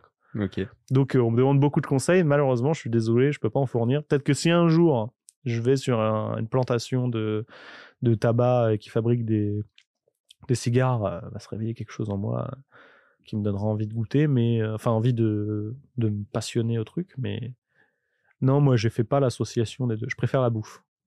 Ouais. Ah, ça, la bouffe, je- ça je prends ça. Tu, euh, tu t'en fais pas mal des vidéos là-dessus même euh, sur la bouffe. euh. Ouais, moi je la mange, je la fais pas. Non mais. Je fais, je fais des vidéos où je oui, la oui, mange. tu vas dans les restos, etc. Ouais. ouais, ouais. Ouais, j'adore, euh, j'adore, le, j'adore le restaurant. De toute façon, les, les Français adorent manger dehors. Bel restaurant. euh, restaurant, c'est un mot inventé par les Français. hein. En plus, ouais. Enfin, tu vois, partout dans le monde, il dit restaurant, restaurant. tout Moi, j'ai, tu vois, j'ai jamais compris. Ça, ça va faire vieux con, mais de toute façon, tu me diras, à 21 ans, j'étais passionné de whisky. Donc, euh, de base, je, je suis passé de 20 à 70 ans d'un coup. T'es né vieux con. en fait. J'ai zappé, voilà. Je suis né vieux con. tu vois. Donc, j'ai, zappé toute une partie de l'existence normale. Euh, tu vois, moi, les, les boîtes de nuit, les choses comme ça, Hmm. En fait, j'arrive pas à comprendre le principe. Parce que, du coup, comme j'aime bien la- le bon alcool, je paye cher un truc pas bon. Il y a, y a beaucoup de bruit, tu vois. Je, je sais pas, je sais pas, j'aime pas ça. Beaucoup de bruit, euh, je sais pas danser, c'est catastrophique. euh, je sais pas chanter. euh, il, il fait chaud. euh, tu peux pas fumer, tu peux pas trop boire. euh, Enfin bref. Moi, je- le concept de la boîte de nuit, mais quelque chose d'étranger. Par contre, aller bouffer au restaurant et rester 5 heures à table, Ouais. ça, tu vois, j'aime bien ça. Ça, c'est mon truc. Donc, c'est ma sorte de boîte de nuit à moi, le restaurant. Donc, si j'ai un rêve dans la vie, tu me demandais euh, où je me projetais, c'est d'avoir suffisamment de gentianes dans beaucoup de restaurants que j'aime pour pouvoir poser mon cul 5 heures par soir hein, avec euh, des gens que j'apprécie et rester au restaurant et manger des bonnes choses. Et euh, je suis né dans le bon pays pour ça en plus. Ouais. Merci. Donc, euh, donc euh, ouais, moi, je préfère le pairing euh, alcool bouffe que alcool cigare. Et c'est pas prêt de changer. hein. Et euh, le- justement, le pairing parfait pour toi, c'est quoi? Je, te, Compliqué. je te dis, t'as le droit à un alcool, un plat. Un alcool, tu, un plat? Tu fais quoi comme combinaison euh, demain Malheureusement, euh, l'accord euh, plat euh, alcool, ça partirait peut-être sur du vin. Même si j'ai fait un accord. Je- quand j'étais à Distillerie Berclou, qui fabrique Bellevoie, ils m'ont pris pour un hérétique. et quand ils ont goûté, ils ont toujours pas compris pourquoi je faisais ça. Donc j'ai fait, j'ai pas fait mouche. Mais un ambassadeur d'une marque écossaise, euh, une fois m'a fait goûter du whisky tourbé et surtout le whisky très iodé écossais dans des huîtres. Moi j'adore, eh, j'adore les huîtres. Vraiment c'est, je pourrais les manger par pack de 50 et donc mettre mais une, juste une goutte pour ajouter un petit côté tourbe, iodé, euh, machin. C'est pas mal. Et ça, ça me fait plaisir. Mais sinon, ouais, vin blanc, huître. Ah, surtout qu'il y a. ça, sera, ça sera passé sûrement. Il y a les vendanges de Montmartre. euh, et là-bas, il y a des huîtres tout le temps, partout avec du vin blanc. Alors, c'est pas le meilleur vin blanc, mais putain, qu'est-ce que c'est bon. Face, à, face au Sacré-Cœur, ça fait plaisir. Ouais, on- et en plus, en France, il y a quand même pas mal d'endroits où ils font des huîtres. Le vin blanc, t'en trouves partout. Ouais, non, je dirais vin, vin blanc huître. C'est mon meilleur accord. Et puis le- la beauté avec la France, c'est que tu peux faire justement euh, le tiercé gagnant avec le paysage incroyable, Ouais, ah la oui, bouffe bah incroyable C'est et la boisson incroyable. Il faut qu'on im- il faut qu'on importe le rocking chair. je milite pour ça parce que le on n'a pas ça nous. La, la- c'est en anglais donc la je sais pas la chaise à- Euh, la chaise chaise à bascule, balancier, chaise à ouais. bascule voilà. On n'en voit jamais chez nous. Chaise à bascule, paysage, huître, vin blanc. On n'a pas besoin de cigare. On s'en fout. Ouais, très bien. Écoute, euh, je pensais pas mal pour, euh, pour une fin euh, cette note-là. Euh, avant de terminer directement, Mm. souvent je demande des petits conseils de lecture. Je sais pas si toi tu, tu lis beaucoup. C'est des livres qui t'ont marqué. j'ai fait une mauvaise pub parce que j'ai dit je me désintéresse de la culture littéraire pour apprendre que des choses sur l'alcool.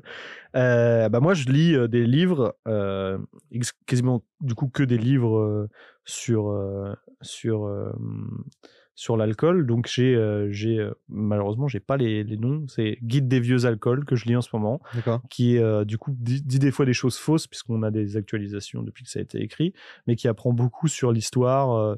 en fait, ce qui est bien avec, j'aurais pas de nom précis à donner, mais il y a beaucoup de vieux livres français. Je suis très mauvais pour retenir les titres, même des films et des musiques, mmh. c'est catastrophique. Mais qui, en gros, par exemple sur les alcools de plantes, vont d'abord commencer par te dire à quoi sert cette plante, d'où elle vient, euh, pourquoi on en a consommé, mangé, euh, fait des tisanes, euh, s'en servir, servir, pour soigner, et ensuite pourquoi, enfin comment on a fabriqué des liqueurs. Donc on en apprend beaucoup sur le terroir et la gastronomie de, de chaque département, région française. Et après, sinon, des lectures que je peux avoir en dehors du monde de l'alcool, je pense c'est des trucs classiques. J'ai lu beaucoup de choses sur bah, en ce moment, je lis un livre sur l'histoire des Acadiens. Euh, D'accord. De la migration des Français vers le, vers le New, Nouveau-Brunswick, Québec actuel, Nouvelle-Écosse, et ensuite leur départ vers euh, la Louisiane. Mais c'est pareil, j'ai pas le titre. Bah, ce qu'on fera, c'est que tu me donneras les titres après. et euh, je les mettrai de toute façon sur le site, puisqu'à chaque fois, je référence tous les, livres donnés par les invités sur le site. Donc, voilà, lesbâtisseurs.yt. Euh, et eh ben, écoute, euh, merci beaucoup. Bah, merci de m'avoir reçu. C'était super. Euh, je vous rappelle à tous, si ça vous a plu, d'aimer la vidéo, de vous abonner si vous n'êtes pas déjà abonné. Euh, et surtout, je pense si vous avez aimé cette, cet entretien, il y en a un autre qui devrait vous plaire, c'est avec Antoine Explore la France. Donc là, en termes de bah, patrimoine, paysage français, cette fois-ci, on est pas mal. Donc je vous mets le lien juste après. Et puis ben, je vous dis à très bientôt pour un prochain épisode. Encore une fois, merci Johan. Merci à toi Clément.